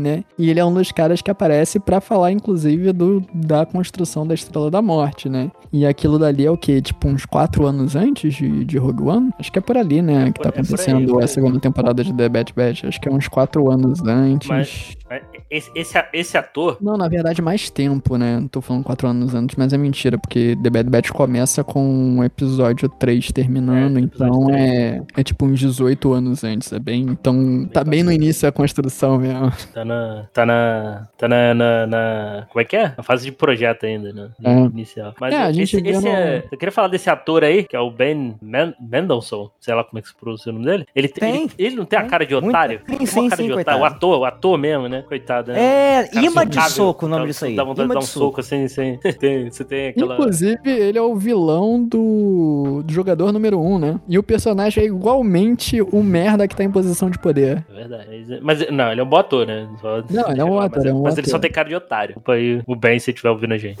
tem cara de otário. Eu queria colar aqui a foto dele pra vocês. Normalmente, né? Hora do personagem. Ele tem muita cara de otário, mano. Coitado desse Aí. cara. Olha lá. Ah, é. Tem raiva dele só de, de graça. Sim, cara. Tu olha pra ele e fala, é, é o imã de soco como. Eu vou, vou passar a usar isso agora, imã de soco. É o imã de soco. Vamos falar da Batalha de Scarif, que é uma das melhores coisas do universo de Star Wars, porque é muito bem feito, cara. Assim, se alguém teve problema com o filme até agora, não pode dizer que isso é ruim. E digo mais, assim, esse filme ele passou por refilmagens, né? E foi justamente esse terceiro ato que aonde teve as refilmagens. Então, assim, eu não sei se tava muito. Se isso foi inserido depois a batalha da magnitude como aconteceu, ou se foi em questões pontuais só entre o desenvolvimento dos personagens, Jin, Cassian e tal. Mas como produto final ficou excelente. A batalha no espaço e acontecendo em terra simultaneamente é muito bem feito. E eles sabem focar a batalha no espaço. Como tem muita coisa acontecendo, você vê as ações individuais da batalha sendo desenvolvidas em tela. Ao contrário do episódio 9, que quis mostrar tudo ao mesmo tempo, ficou uma confusão e perdeu todo o peso. E é uma coisa cena. que, assim, é, acho que dá pra gente resgatar até episódio 6, né? Que enquanto o pessoal tá em Endor tentando desativar o escudo, né? O pessoal tá lutando lá em cima no espaço. Eu acho que é mais ou menos isso que acontece, né? São duas lutas, mas que elas são Sim, uma só, sim. porque um tá dependente ali do outro, né? De chegar e transmitir, outro de derrubar o escudo, etc. Então isso, isso casa muito bem os dois, cara. É muito bem dirigido e, e cria essa tensão, né? Porque um não consegue o objetivo sem o outro. Exato, e é muito interessante a forma como eles criaram, assim, do, na questão narrativa, que o planeta inteiro, planeta não, que é uma lua, né, mas assim, o, vou chamar de planeta porque fica mais fácil, o planeta inteiro, ele tem um campo de força impedindo a entrada de qualquer nave. Então, só por aquele portão ali que tem, que abre um buraco no campo de força que consegue entrar. E aí é muito legal que eles estão, assim, em terra, tentando roubar os planos da Estrela da Morte. E o pessoal do lado de fora tá ali só pra poder dar tempo pra eles, pra eles conseguirem fazer, tipo, mudar a atenção pra se focarem na batalha que tá acontecendo no espaço e eles conseguirem roubar os planos e conseguir transmitir pra alguém, né? Porque, na verdade, a ideia de transmissão é só porque, assim, eles não conseguiriam sair do planeta. Eles viram que não ia conseguir, então por isso iam transmitir. Porque se não fosse isso, eles iam ter que dar um jeito Uhum. ainda de sair do planeta. E a batalha é muito legal e você vê justamente a, as células mais revolucionárias daquela proto-aliança rebelde que foram lá em apoio à galera do Rogue One. Sim. Porque o resto não foi, né? Foi só depois. Porque depois, quando eles já estavam tomando um pau lá, descobrindo que a parada era toda real, realmente tinha uma Estrela da Morte, aí eles foram pro tudo ou nada. ideia, né? Até a Ghost, General Sindula tava lá, o. Chopper aparece, É. a Ghost aparece. Ah, é lindo demais, cara. Qual- Camarão? Camarão lá, qual é o nome dele? é o camarão, eu chamo de camarão. O, o- o General Akbar. É, é pra, pra mim é um camarão. Não, o General Akbar, né? Ele apa- Acho que o General Akbar não aparece, não. Aparece? Ele Não, não, aparece é outro. Esse é né? até Ele azulado. tá Não, é um Ro- outro Ross, Mon Ross. Calamari que É alguma coisa tá com. R, né? Que Deus tem. Inclusive ele morre, né? Ah, tá. Eu achei, eu achei que era o querido. Meu querido Agora ele é um com a força. Mas, é- mas é- toda, essa, toda essa batalha aí é maneira. Ah, E eu gosto quando o, o Bold lá dá o nome da, da nave lá, né? Quando eles estão saindo. Acho que quando eles estão saindo da- lá do planeta lá, é, é, é, Rebelde lá, acho que é isso. Que Isso. fala, que fala o nome do filme no filme, pô. É, isso é, isso é maravilhoso quando isso Né? acontece, né? E assim como, como em solo, né? Desculpa estar mencionando esse filme merda aqui. O, ele fala no improviso, né? O nome o- surgiu do improviso. E o. Que eu tô tirando da Wikipedia aqui, o Rogue One é, é chamado o piloto mais habilidoso do esquadrão, né? Ah, é tipo o Oasis superior Sim. da parada? É tipo uma etimologia mesmo. Isso, isso. E. É tipo o artilheiro, tipo Gun, o Top Romário na Copa de 94. É, Gostei. Romário seria um Rogue One. Gostei. Apesar do É, artilheiro. E não mas foi, né, Romário, cara? Não foi o. Bard, não foi? O artilheiro. Não foi. Hum, Também não, acho que Caralho. Foi o Salenco, eu acho, se não me engano. Mas o. Mas, mas forma. No nosso O coração. Romário, né, é o cara que tinha mais gols em Copa até então, e essa não foi a única Copa que ele participou. Não, ele foi em 90, Quando só que ele não foi jogou, artilheiro? Né? Não, sei lá, enfim, né? Ele era artilheiro da, da seleção brasileira de 94. Mas, mas enfim. Ah, Tal qual Rogue One era o artilheiro Mas da é- proto-aliança rebelde naquele momento. Aliança Rebelde. Mas, mas, é- mas aí eu quero. é, Toda, toda essa invasão é Ih, maneira ó, aí. Vai botar tal, um mais daqui a pouco. né? E. Não, Ah. não, tenho mais, tenho mais. Né? Que ele- eles vão lá, tal, invadir, vão pegar os planos lá da, da Estrela da Morte. Cara, a gente tá Ah, numa galáxia sim. muito distante, certo? Ah, Há anos no futuro. Já conquistamos, nós não, conquistamos as é galáxias, galáxia muito viajamos. distante, não a gente. A gente tá fudido aqui ainda. É, nós pul- pul- é, fazemos saltos é, no, no hiperespaço tal, viajamos grandes distâncias e o caramba, quatro. Porra, ainda se faz backup em fita, meu irmão? Olha, eu vou defender, hein? É, é, o, é, o- é lobby da Symantec, cara, essa porra. Hum, Porque é assim. É o log tem da Veritas? Que porra é essa? Não, ó, se tem uma coisa realista em todos Star Wars, é exatamente isso. Porque a nuvem que a gente não sabe direito o que que é, é um monte de servidor, tudo gravado em fita. Servidor se grava em fita, não em HD. Não, tudo bem, mas, pô, fita, meu irmão. Bota lá um. Bota, bota Então, umas mas- torrezinhas lá, uns. uns, uns- pô, um, Mas como é pelo que é essa no- rede pra Ah, fazer essa transmissão? Pô, Essa é a pergunta. Será que não vai ser interceptado? Será que não vai passar pelo É. Império? Será que ele tá muito longe pra transmitir pra faz alguém? sentido, faz entendeu? sentido. Tem, Sem... tem que ter o, tem que ter a parada física, né, pra poder proteger. É, cara, porque assim, são, são distâncias muito grandes, né, cara? Assim, se ele usa. Se ele usa. Se ele precisa usar um salto, é porque ele vai viajar. pra- via- tá, assim, ele percorre distâncias muito grandes. E, cara, fazer essa transmissão desses dados via sinal de rádio, alguma coisa assim, demora muito tempo, entendeu? Não, É mais tudo- rápido você ter uma fita, Não, tudo bem. tem tudo uma bem, fita, mas... eu botar numa dizer, nave, mandar a nave mais seguro. é, um É até mais seguro. O problema é pra mim não é ter rastreável a o- Que uma coisa física, entendeu? Não, o problema não é, o problema não é nem botar na nuvem, não, pô. Ah, Fita, não, mas- meu irmão. Pô, não tem um disquinho, a gente, não, a gente não evoluiu. Meu problema Ah, é a depois mídia. vira, depois vira um disquinho, cara. O finalzinho ali, só, quando o CD vídeo tá CD passando estraga. a faca na manteiga. Ó, um CD mofa, disquinho. CD É verdade, mofa, é DVD mofa, fita. Fita é descasca também, é, fita viu? resistente, descasca dá uma merda, caralho. É, então. Ah, então, fita VHS dura, cara. É verdade, é verdade. É, e toda essa cena aí é muito tensa, cara. De, fazendo, procurando lá o backup, né? Pô, no, tendo que fazer o, o for lá na, no- na tabela lá manualmente. É maravilhoso, cara. Maravilhoso. Mas, mas toda, essa, toda essa batalha aí, pô, cara, é, é maravilhosa, cara. É maravilhosa. E, e qual é a parada de Star Wars com praia, hein, cara? Toda, sempre tem a, sempre tem a Hein? guerra na praia, hein? Caralho. Sempre tem guerra na praia. Caralho, que Star Tem guerra Wars parada que mais é oce- que tá oceânica, vendo, cara? oceânica aí? Olha, Daquela parte mais oceânica, assim? oceano e a gente já teve deserto. Agora os dois juntos foi a primeira vez. Foi a primeira vez? Ah, Que areia e água junto, assim. então eu Que posso é a definição de praia, né? Foi a primeira vez. Não, então posso máximo estar com as séries ficar- animadas na ficar cabeça né? Não tem, ó, Sim, o o- pessoal entrando pela água em Caxique? Acho que é o máximo, o máximo. Mas não tem areia em Pô, joguei Caxique, é Battlefront, tudo- joguei Battlefront 2. Aquelas Ah, né? praias de rio, sabe? É que eu É, fiquei é praia de a- rio.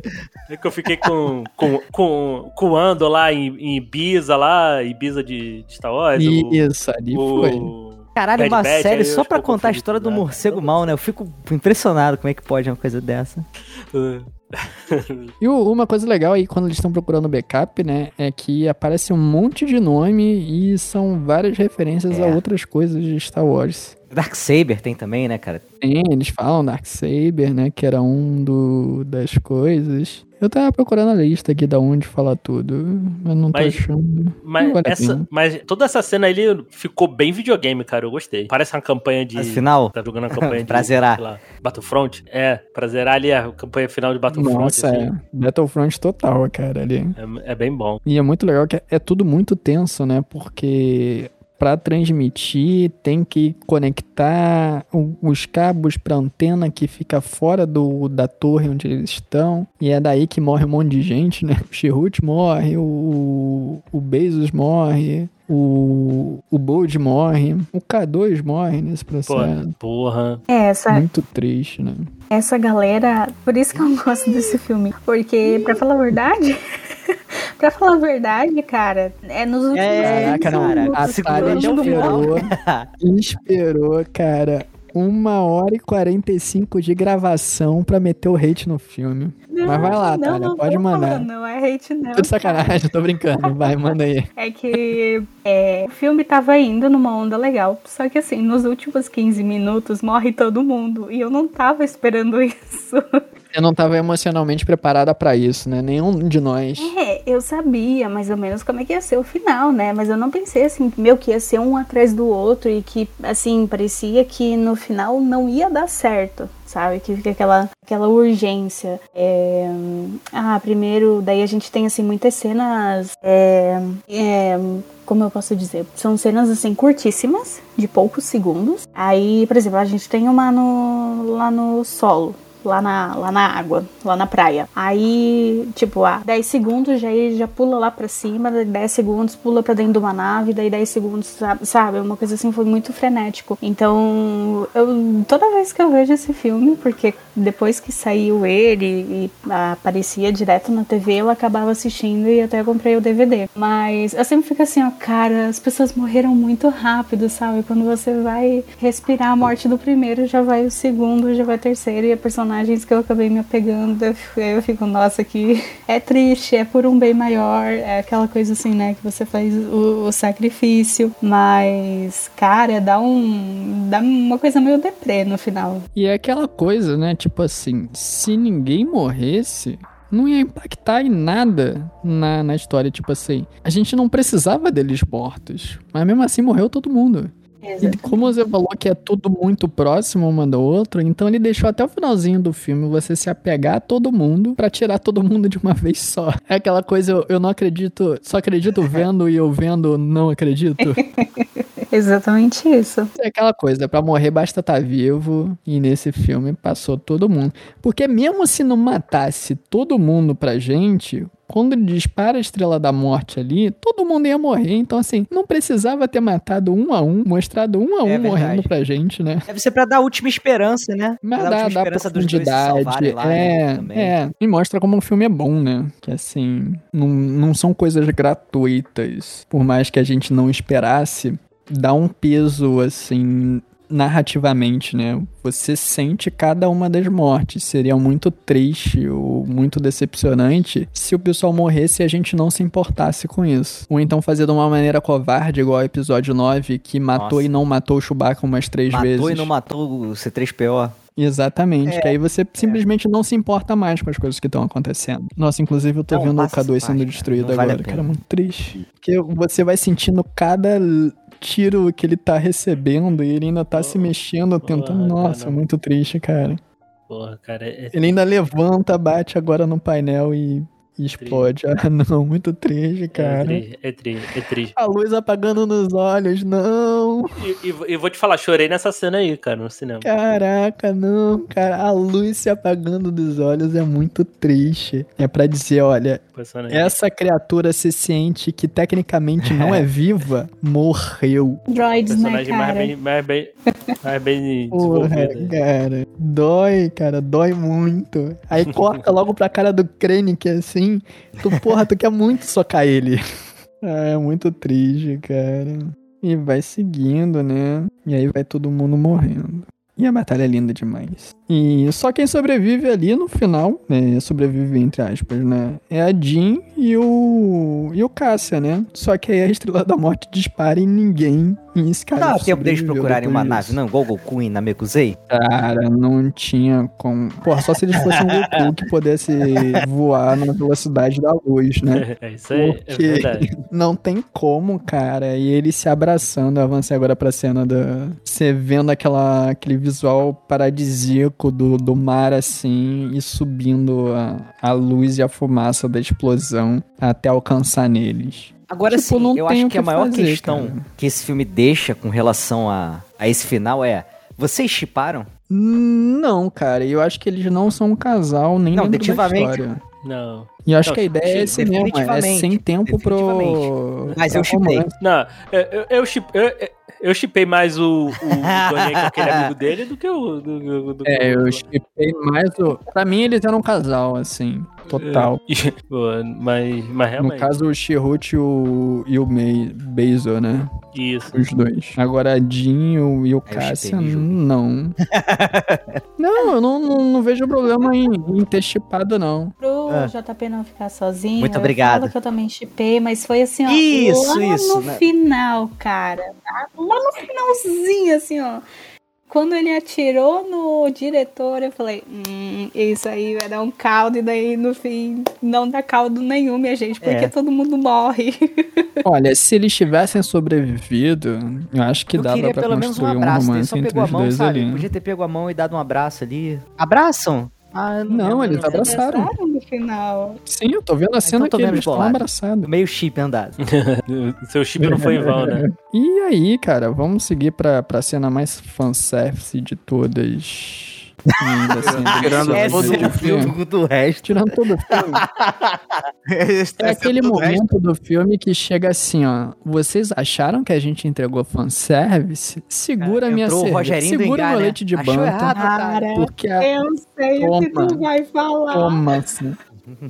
Eu tenho certeza o que você vai falar agora. É um Do ateu ao cristão, todo mundo adora essa cena, cara. Eu não conheço uma pessoa que fale mal dessa cena. E se você fala Tá mal errado. dessa cena, querido ouvinte, Tá Da errado Nazaré pra você caralho. tá errado. Porra, tá maluco, cara. Você está equivocado, você não entendeu, cara. Volta de novo. Sim, Sacanagem. sim, Vocês pode, podem pode. odiar o que vocês quiserem. Não tá? pode não, tô julgando, Eu tô aqui eu tô pra julgando. Eu tô, Todo mundo Não estou tem aqui jeito pra cagar a pra regra, mas eu tô aqui pra julgar sim. Pô, porque é muito foda ver Eu o tô Vader em julgando ação, sabe? Nessa época, aquela força impar... Cara, nada pode parar aquela porra daquela máquina de matar, meio máquina, meio humano, tá ligado? Exato, cara. E assim, o legal dessa cena, assim, além de tudo, é porque assim, a gente viu Darth Vader trilogia clássica. E por mais que a gente ame a trilogia clássica, por mais. Eu não vou falar mal da trilogia clássica, tá bom, gente? Segura o hate aí. Por mais que a gente adore, era uma outra linguagem. Então não tinha o nível de luta e de. Não sei se eu posso falar velocidade ou aceleração, o que, que é, mas as coisas não eram dinâmicas como os filmes são feitos hoje em dia. Então, mesmo naquela cena inicial da Nova Esperança, que mata todos os rebeldes ali na, na Tantive 4, né? Que é logo a sequência de- dessa cena aqui em Rogue One, né? Que os filmes se conectam por essa cena.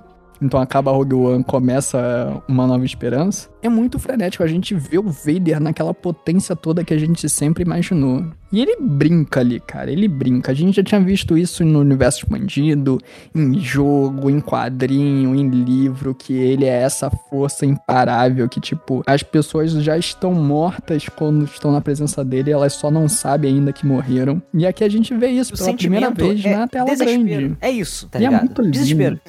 É desespero, tá todo mundo desesperado ali na cena. A gente que tá assistindo, a gente tá desesperado porque a gente não sabe se vai conseguir Aham. entregar. Por mais que a gente saiba que eles conseguem entregar, porque o- o- começa o filme com isso, com eles, os rebeldes em posse do, dos planos da Estrela da Morte, né? Mas a gente fica numa tensão, mesmo sabendo que vai dar tudo certo, né? Porque ele entra brincando ali. Tá todo mundo desesperado e ele só tá brincando, girando o sabre, fatia um, fatia outro, igual faca quente na manteiga. Ele segura laser com a mão, volta o laser na mão da pessoa, ele joga pro cara pro alto e pendura ele no teto enquanto ele tá fatiando outras pessoas. É muito desesperador. E ele tá tão tranquilo que eu ouso dizer que ele não percebeu que os rebeldes estavam com o disco ali contendo as informações da- dos planos da Estrela da Morte. Porque ele só tá brincando ali com a galera. Porque ele podia facilmente dar um, um poder da força, puxar o disco, tá na mão dele e foi um acabou. ato- Então eu ouso dizer que ele nem percebeu, cara. Foi um ato de, sei lá, de, de desconcentração dele, sei lá, talvez. Ele tá desconcentrado, focado na parada e não tá nem percebendo É. nada em volta. Exatamente, eu acho que ele tava ali, eu, eu vou matar todo mundo e destruir todo mundo, que o problema tá resolvido.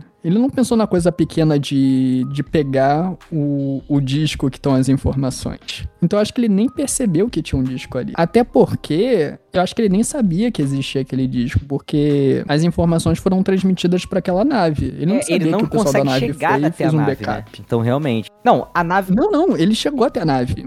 A Tantive Então, ela tava dentro isso. daquela nave. Eu tô falando... Era a nave dentro não da na nave. Tantive Fox que você tá falando ou na, na, na York? Ah, tá. Não, não, a nave maior, porque Ah. os dados foram transmitidos para a nave maior. A Tantive 4 foi o, o pod de escape deles, né? Que eles levaram fisicamente o backup, Uhum. porque os dados estavam naquela nave. Então acho que ele nem sabia que eles tinham feito o backup em, em mídia física. Bo salvou no pendrive ali, né, no disquinho. Então ele só tá fatiando todo mundo. Acho que ele ia fazer isso, ia destruir, matar todo mundo, destruir a nave e problema resolvido. E o legal é que a cena, assim, você vai vendo visualmente, né? Quando eles entram no, dentro da, da Tantive 4, aqueles corredores que você conhece, né? Aquela, aquela memória do, do fundo da tua cabeça se ativa, assim, a sinapse faz pra aquela memória voltar. E tu, tipo, eu conheço esse lugar. E é legal que termina exatamente, né? Tipo, É. a cena continua. E é muito louco depois de você pegar o episódio 4 pra assistir na sequência, porque ele vai interrogar a Leia lá, cadê os Cadê o planos, headphone? né? E Ah, ela, que tipo, foda. que planos, não sei o que lá. Ele fala, é, ele manda, tipo, sério, cara, eu acabei de ver tua nave escapar, como é que você vai dizer que tu não tava lá?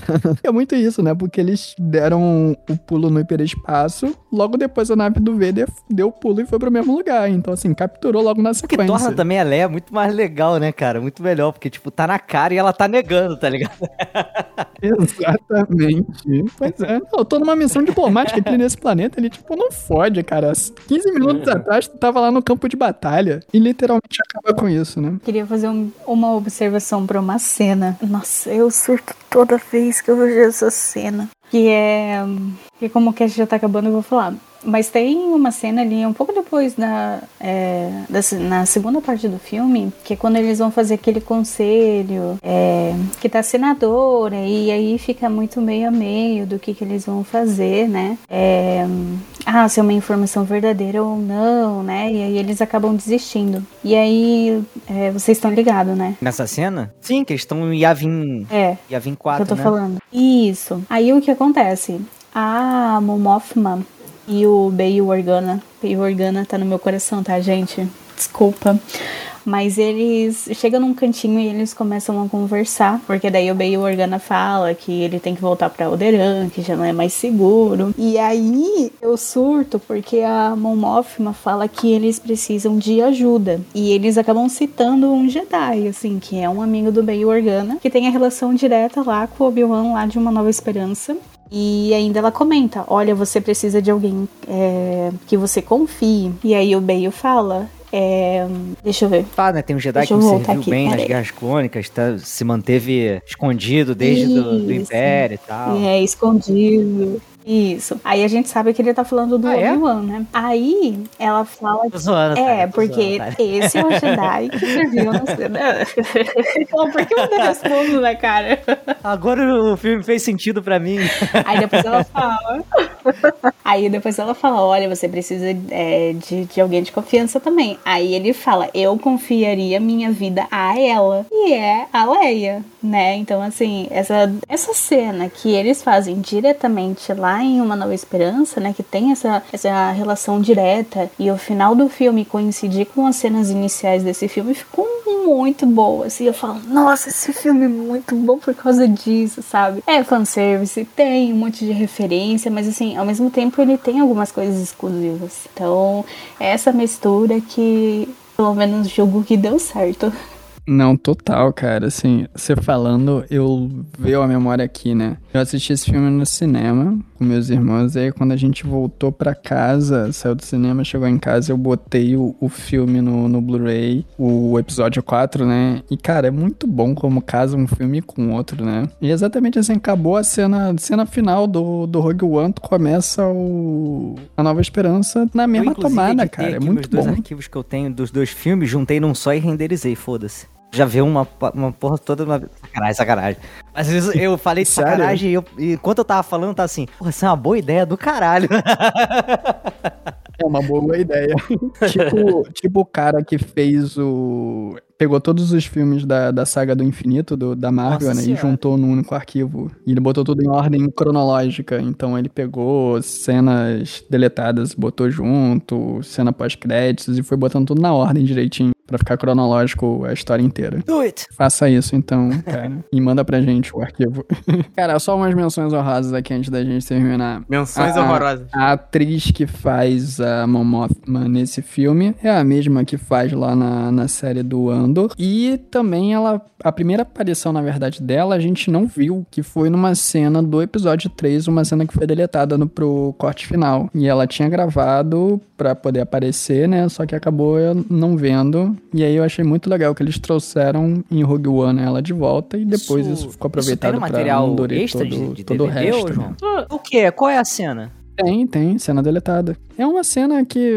Fin- É porque ela, ela era senadora, né? Então aparece ela falando lá com. articulando as coisas. Eu não, lembro dessa direito, cena, que não. faz Eu muito tempo lembro que eu das assisti cenas essa cena. cortadas da, da Shakti morrendo, essas coisas, Mas sabe? foi uma cena deletada, né? Isso. E o Bey Organa, cara, assim, como personagem, é muito triste a gente sabendo o que acontece, Porra. porque ele fala que vai pra Alderan, né? E é literalmente a última vez que a gente vai ver ele ali cronologicamente, porque ele vai pra É. Alderan e Alderan é explodido em meia hora depois. Então, Coitado. assim, ele foi pra morrer em casa, né? É, Coitado do. Coitado, é. Isso, isso aí, sabe, de- é tipo tu ver o. Sabe, o recente aí, os. A série dos, dos Younglings, né? Saber que todo mundo virou, virou farofa lá na mão do Anakin, né? Oh, mas posso falar uma coisa pra vocês? Tem umas coisas tão zoadas dentro de Star Wars, que é coisa assim, ah, tu acha que o personagem morreu e não morreu? Pois é. Que pode ser que criem a ideia de que o Bail Organa, quando o Alderan explodiu em mil Isso aí. pedaços, nem tava lá, tá ligado? É, isso Se não é tem possível, cadáver, acontecer. não morreu. possível, E se né? tiver Porque- cadáver, É, pode ter sido clonado. Nossa, já pensou se ele aparece quarta temporada de, de Mandalorian? Aparece o Bail Organa lá, cara. Novinho como, ainda. Como um droid, como um robô. É. O só um adendo, tá?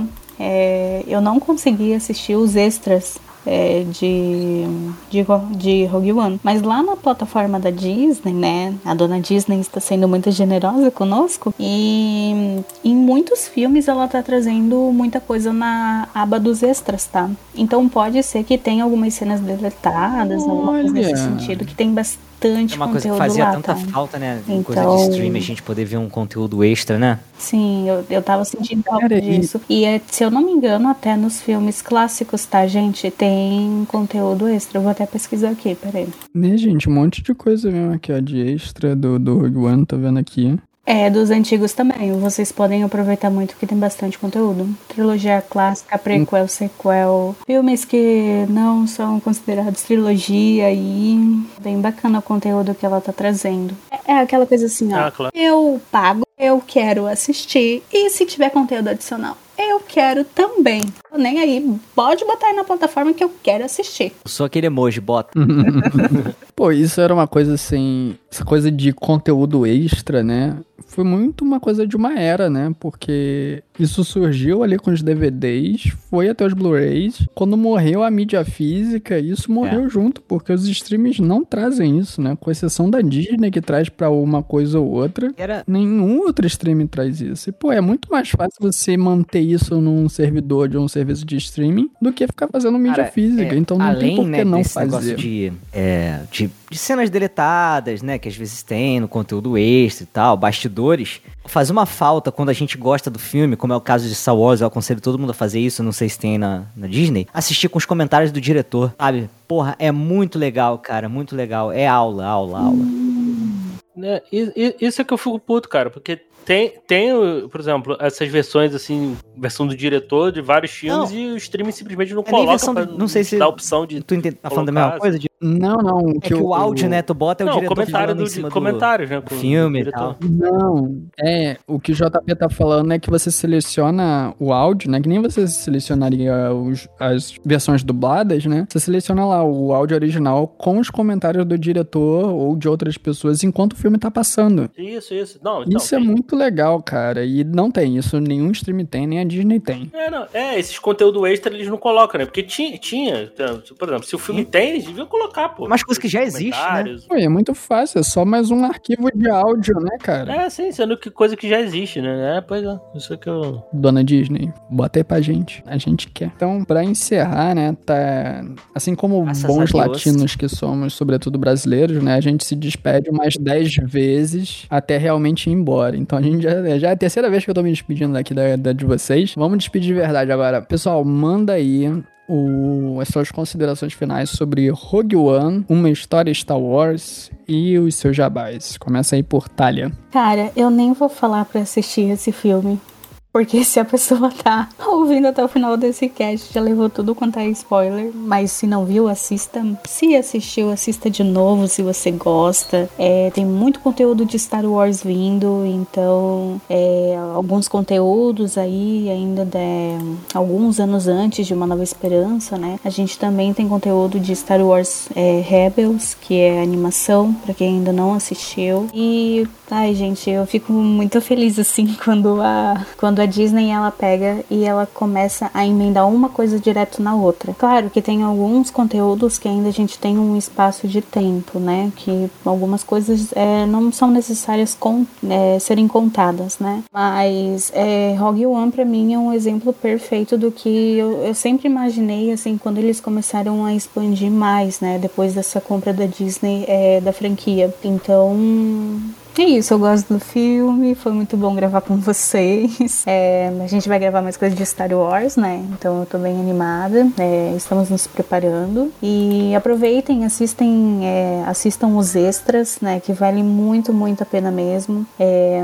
a Disney ela começou a trazer junto com as séries é, documentários sobre a produção, né? Então a gente tem aí da produção do Obi-Wan, que eu cobrei por um tempo e acabou aparecendo lá na plataforma. E se eu não me engano, Boba Fett também. Então tem coisas assim, meu, que vale muito a pena acompanhar. Porque o que eu gosto também de assistir é, é claro, tem aquela magia, né, do cinema, do streaming, das empresas que, que fazem é, conteúdo pra gente consumir, mas também é muito importante a gente levar em consideração todo o trabalho que teve por trás das telas, né, que não é uma coisa muito fácil. Então, fica aí. É, para vocês assistirem, fiquem à vontade. E, bom, eu tô, além de eu estar aqui no Elementar, eu tô lá no Popcast junto com o Altamiro, o Diego tá lá junto, Shelly, é, Anderson, tem bastante conteúdo lá para quem gosta de filme trash, para quem gosta de música de vergonha alheia. É, a gente fala sobre jogos também, então fiquem à vontade para pesquisar lá. E o meu arroba é o, e o meu Instagram é arroba t.ariane. E além disso, né, eu tô aqui pelo Elementar falando sobre Star Wars e em alguns outros episódios aleatórios aí. Muito bem, Sidão, dá suas considerações finais aí, faça seus jabás. Bom, é...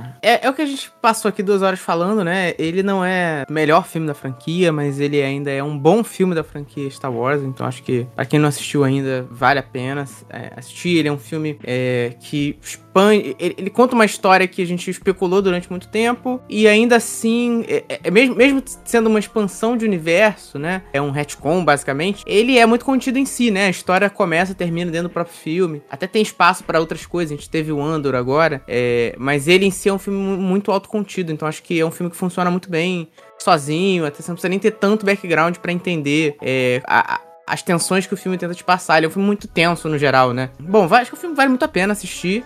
Então, assim, se você conseguiu é, não se importar muito com os spoilers desse episódio, vale a pena você assistir o filme efetivamente, pra você concordar ou não com as nossas opiniões aqui. E bom, é, eu, JP, nós estamos lá no Warpcast, que é um podcast de videogame, especial, especialmente videogame retrô, né? A gente fala de muito jogo antigo, muita, muita nostalgia. É, intercalamos também com episódios que a gente fala um pouco sobre é, como funciona a indústria, como a indústria se comporta, é, como que os videogames influenciam na sociedade. A gente tenta trazer um papo também que vai além simplesmente da, da análise fria de, de se o jogo é bom ou ruim, mas tenta introduzir um pouco mais de opinião sobre, sobre como esses jogos influenciam as pessoas, a sociedade e tudo mais. É, são as nossas humil humildes opiniões de merda, mas é, a gente tenta fazer é, algo diferente. É, bom, e a gente, a gente tá semanalmente né, no Warpcast. Toda, toda semana a gente tem um episódio, toda quarta-feira são um episódio lá no YouTube da Warp Zone, no Warp Zone TV. Procurem a gente lá no YouTube. E a gente tá toda quarta-feira é, gravando um episódio ao vivo, em formato de live. Ele sai depois em podcast também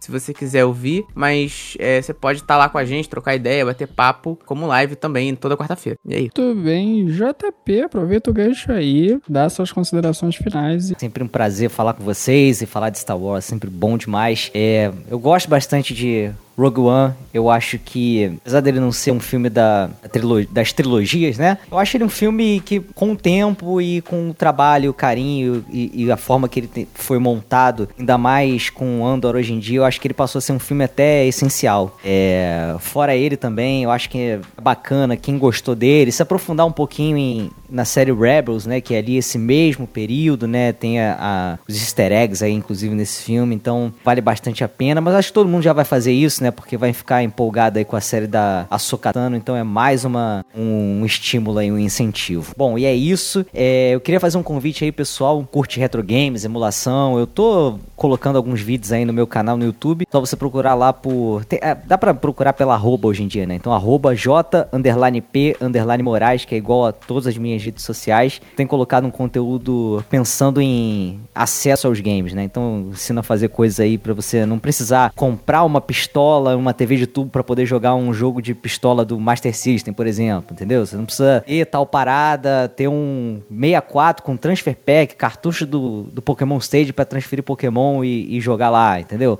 Então eu penso mais ou menos o canal dessa forma. E é isso, galera. Obrigado aí mais uma vez, tamo junto aí. Eu queria finalizar com o um recado aqui da, qual é a última. JP inimigo dos acessórios. Com, a, com, as últimas palavras da, hum. da Padmé, mas acho que não vai ser necessário, não, porque todo mundo sabe qual é. Um abraço, gente. Valeu. Olha a roupa no varal. Muito bem. Ela manda a gente ler, né? Dieguinho, faz as suas considerações finais e os jabás aqui da casa. É isso, gente. Cara, o... é um filme legal, né? Ficou pra mim aquela sensação. eu adoro o Diego, cara. Era história que Diego é nosso hater contada, oficial, porra. Mas é um ótimo filme. Tem aí várias referências e tal. É aquilo, é, vendo ele depois de ter visto também, assim como falei da trilogia, trilogia prequel, né? Ver esse filme depois de ter o ter mais background das séries, assim, o, o mais legal. O, o, tá, tá sendo mais legal de, de consumir os filmes, assim, para mim. Então, então é isso.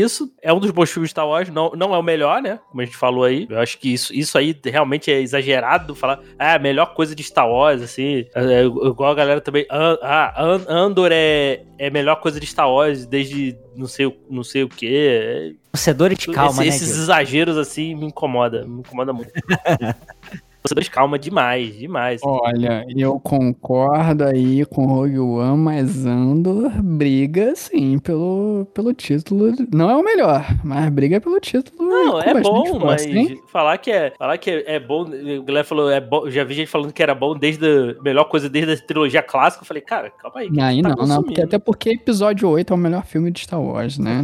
Chora haters. É verdade, mas vamos chegar lá. E a gente tá chegando aí no, no final do nosso mês de Star Wars né? Então a gente vai, a gente vai falar sobre a trilogia Quella, vamos falar sobre Mandalorian. Não sei se vai sair nesse em abril ainda, provavelmente não, mas, mas vai, vamos finalizar isso aí pra gente fechar o conteúdo principal aí de Star Wars, né? Acho que falta isso, né? Eu tenho mais coisa aí. Você lembra, João? Tales of the Jedi, que a gente vai falar também. É, a gente vai falar também. Mas, mas a, do, do, dos principais, assim, a gente já falando de. Já, já, só a terceira temporada aí. de, de Mandalorian, ah, que acabou agora.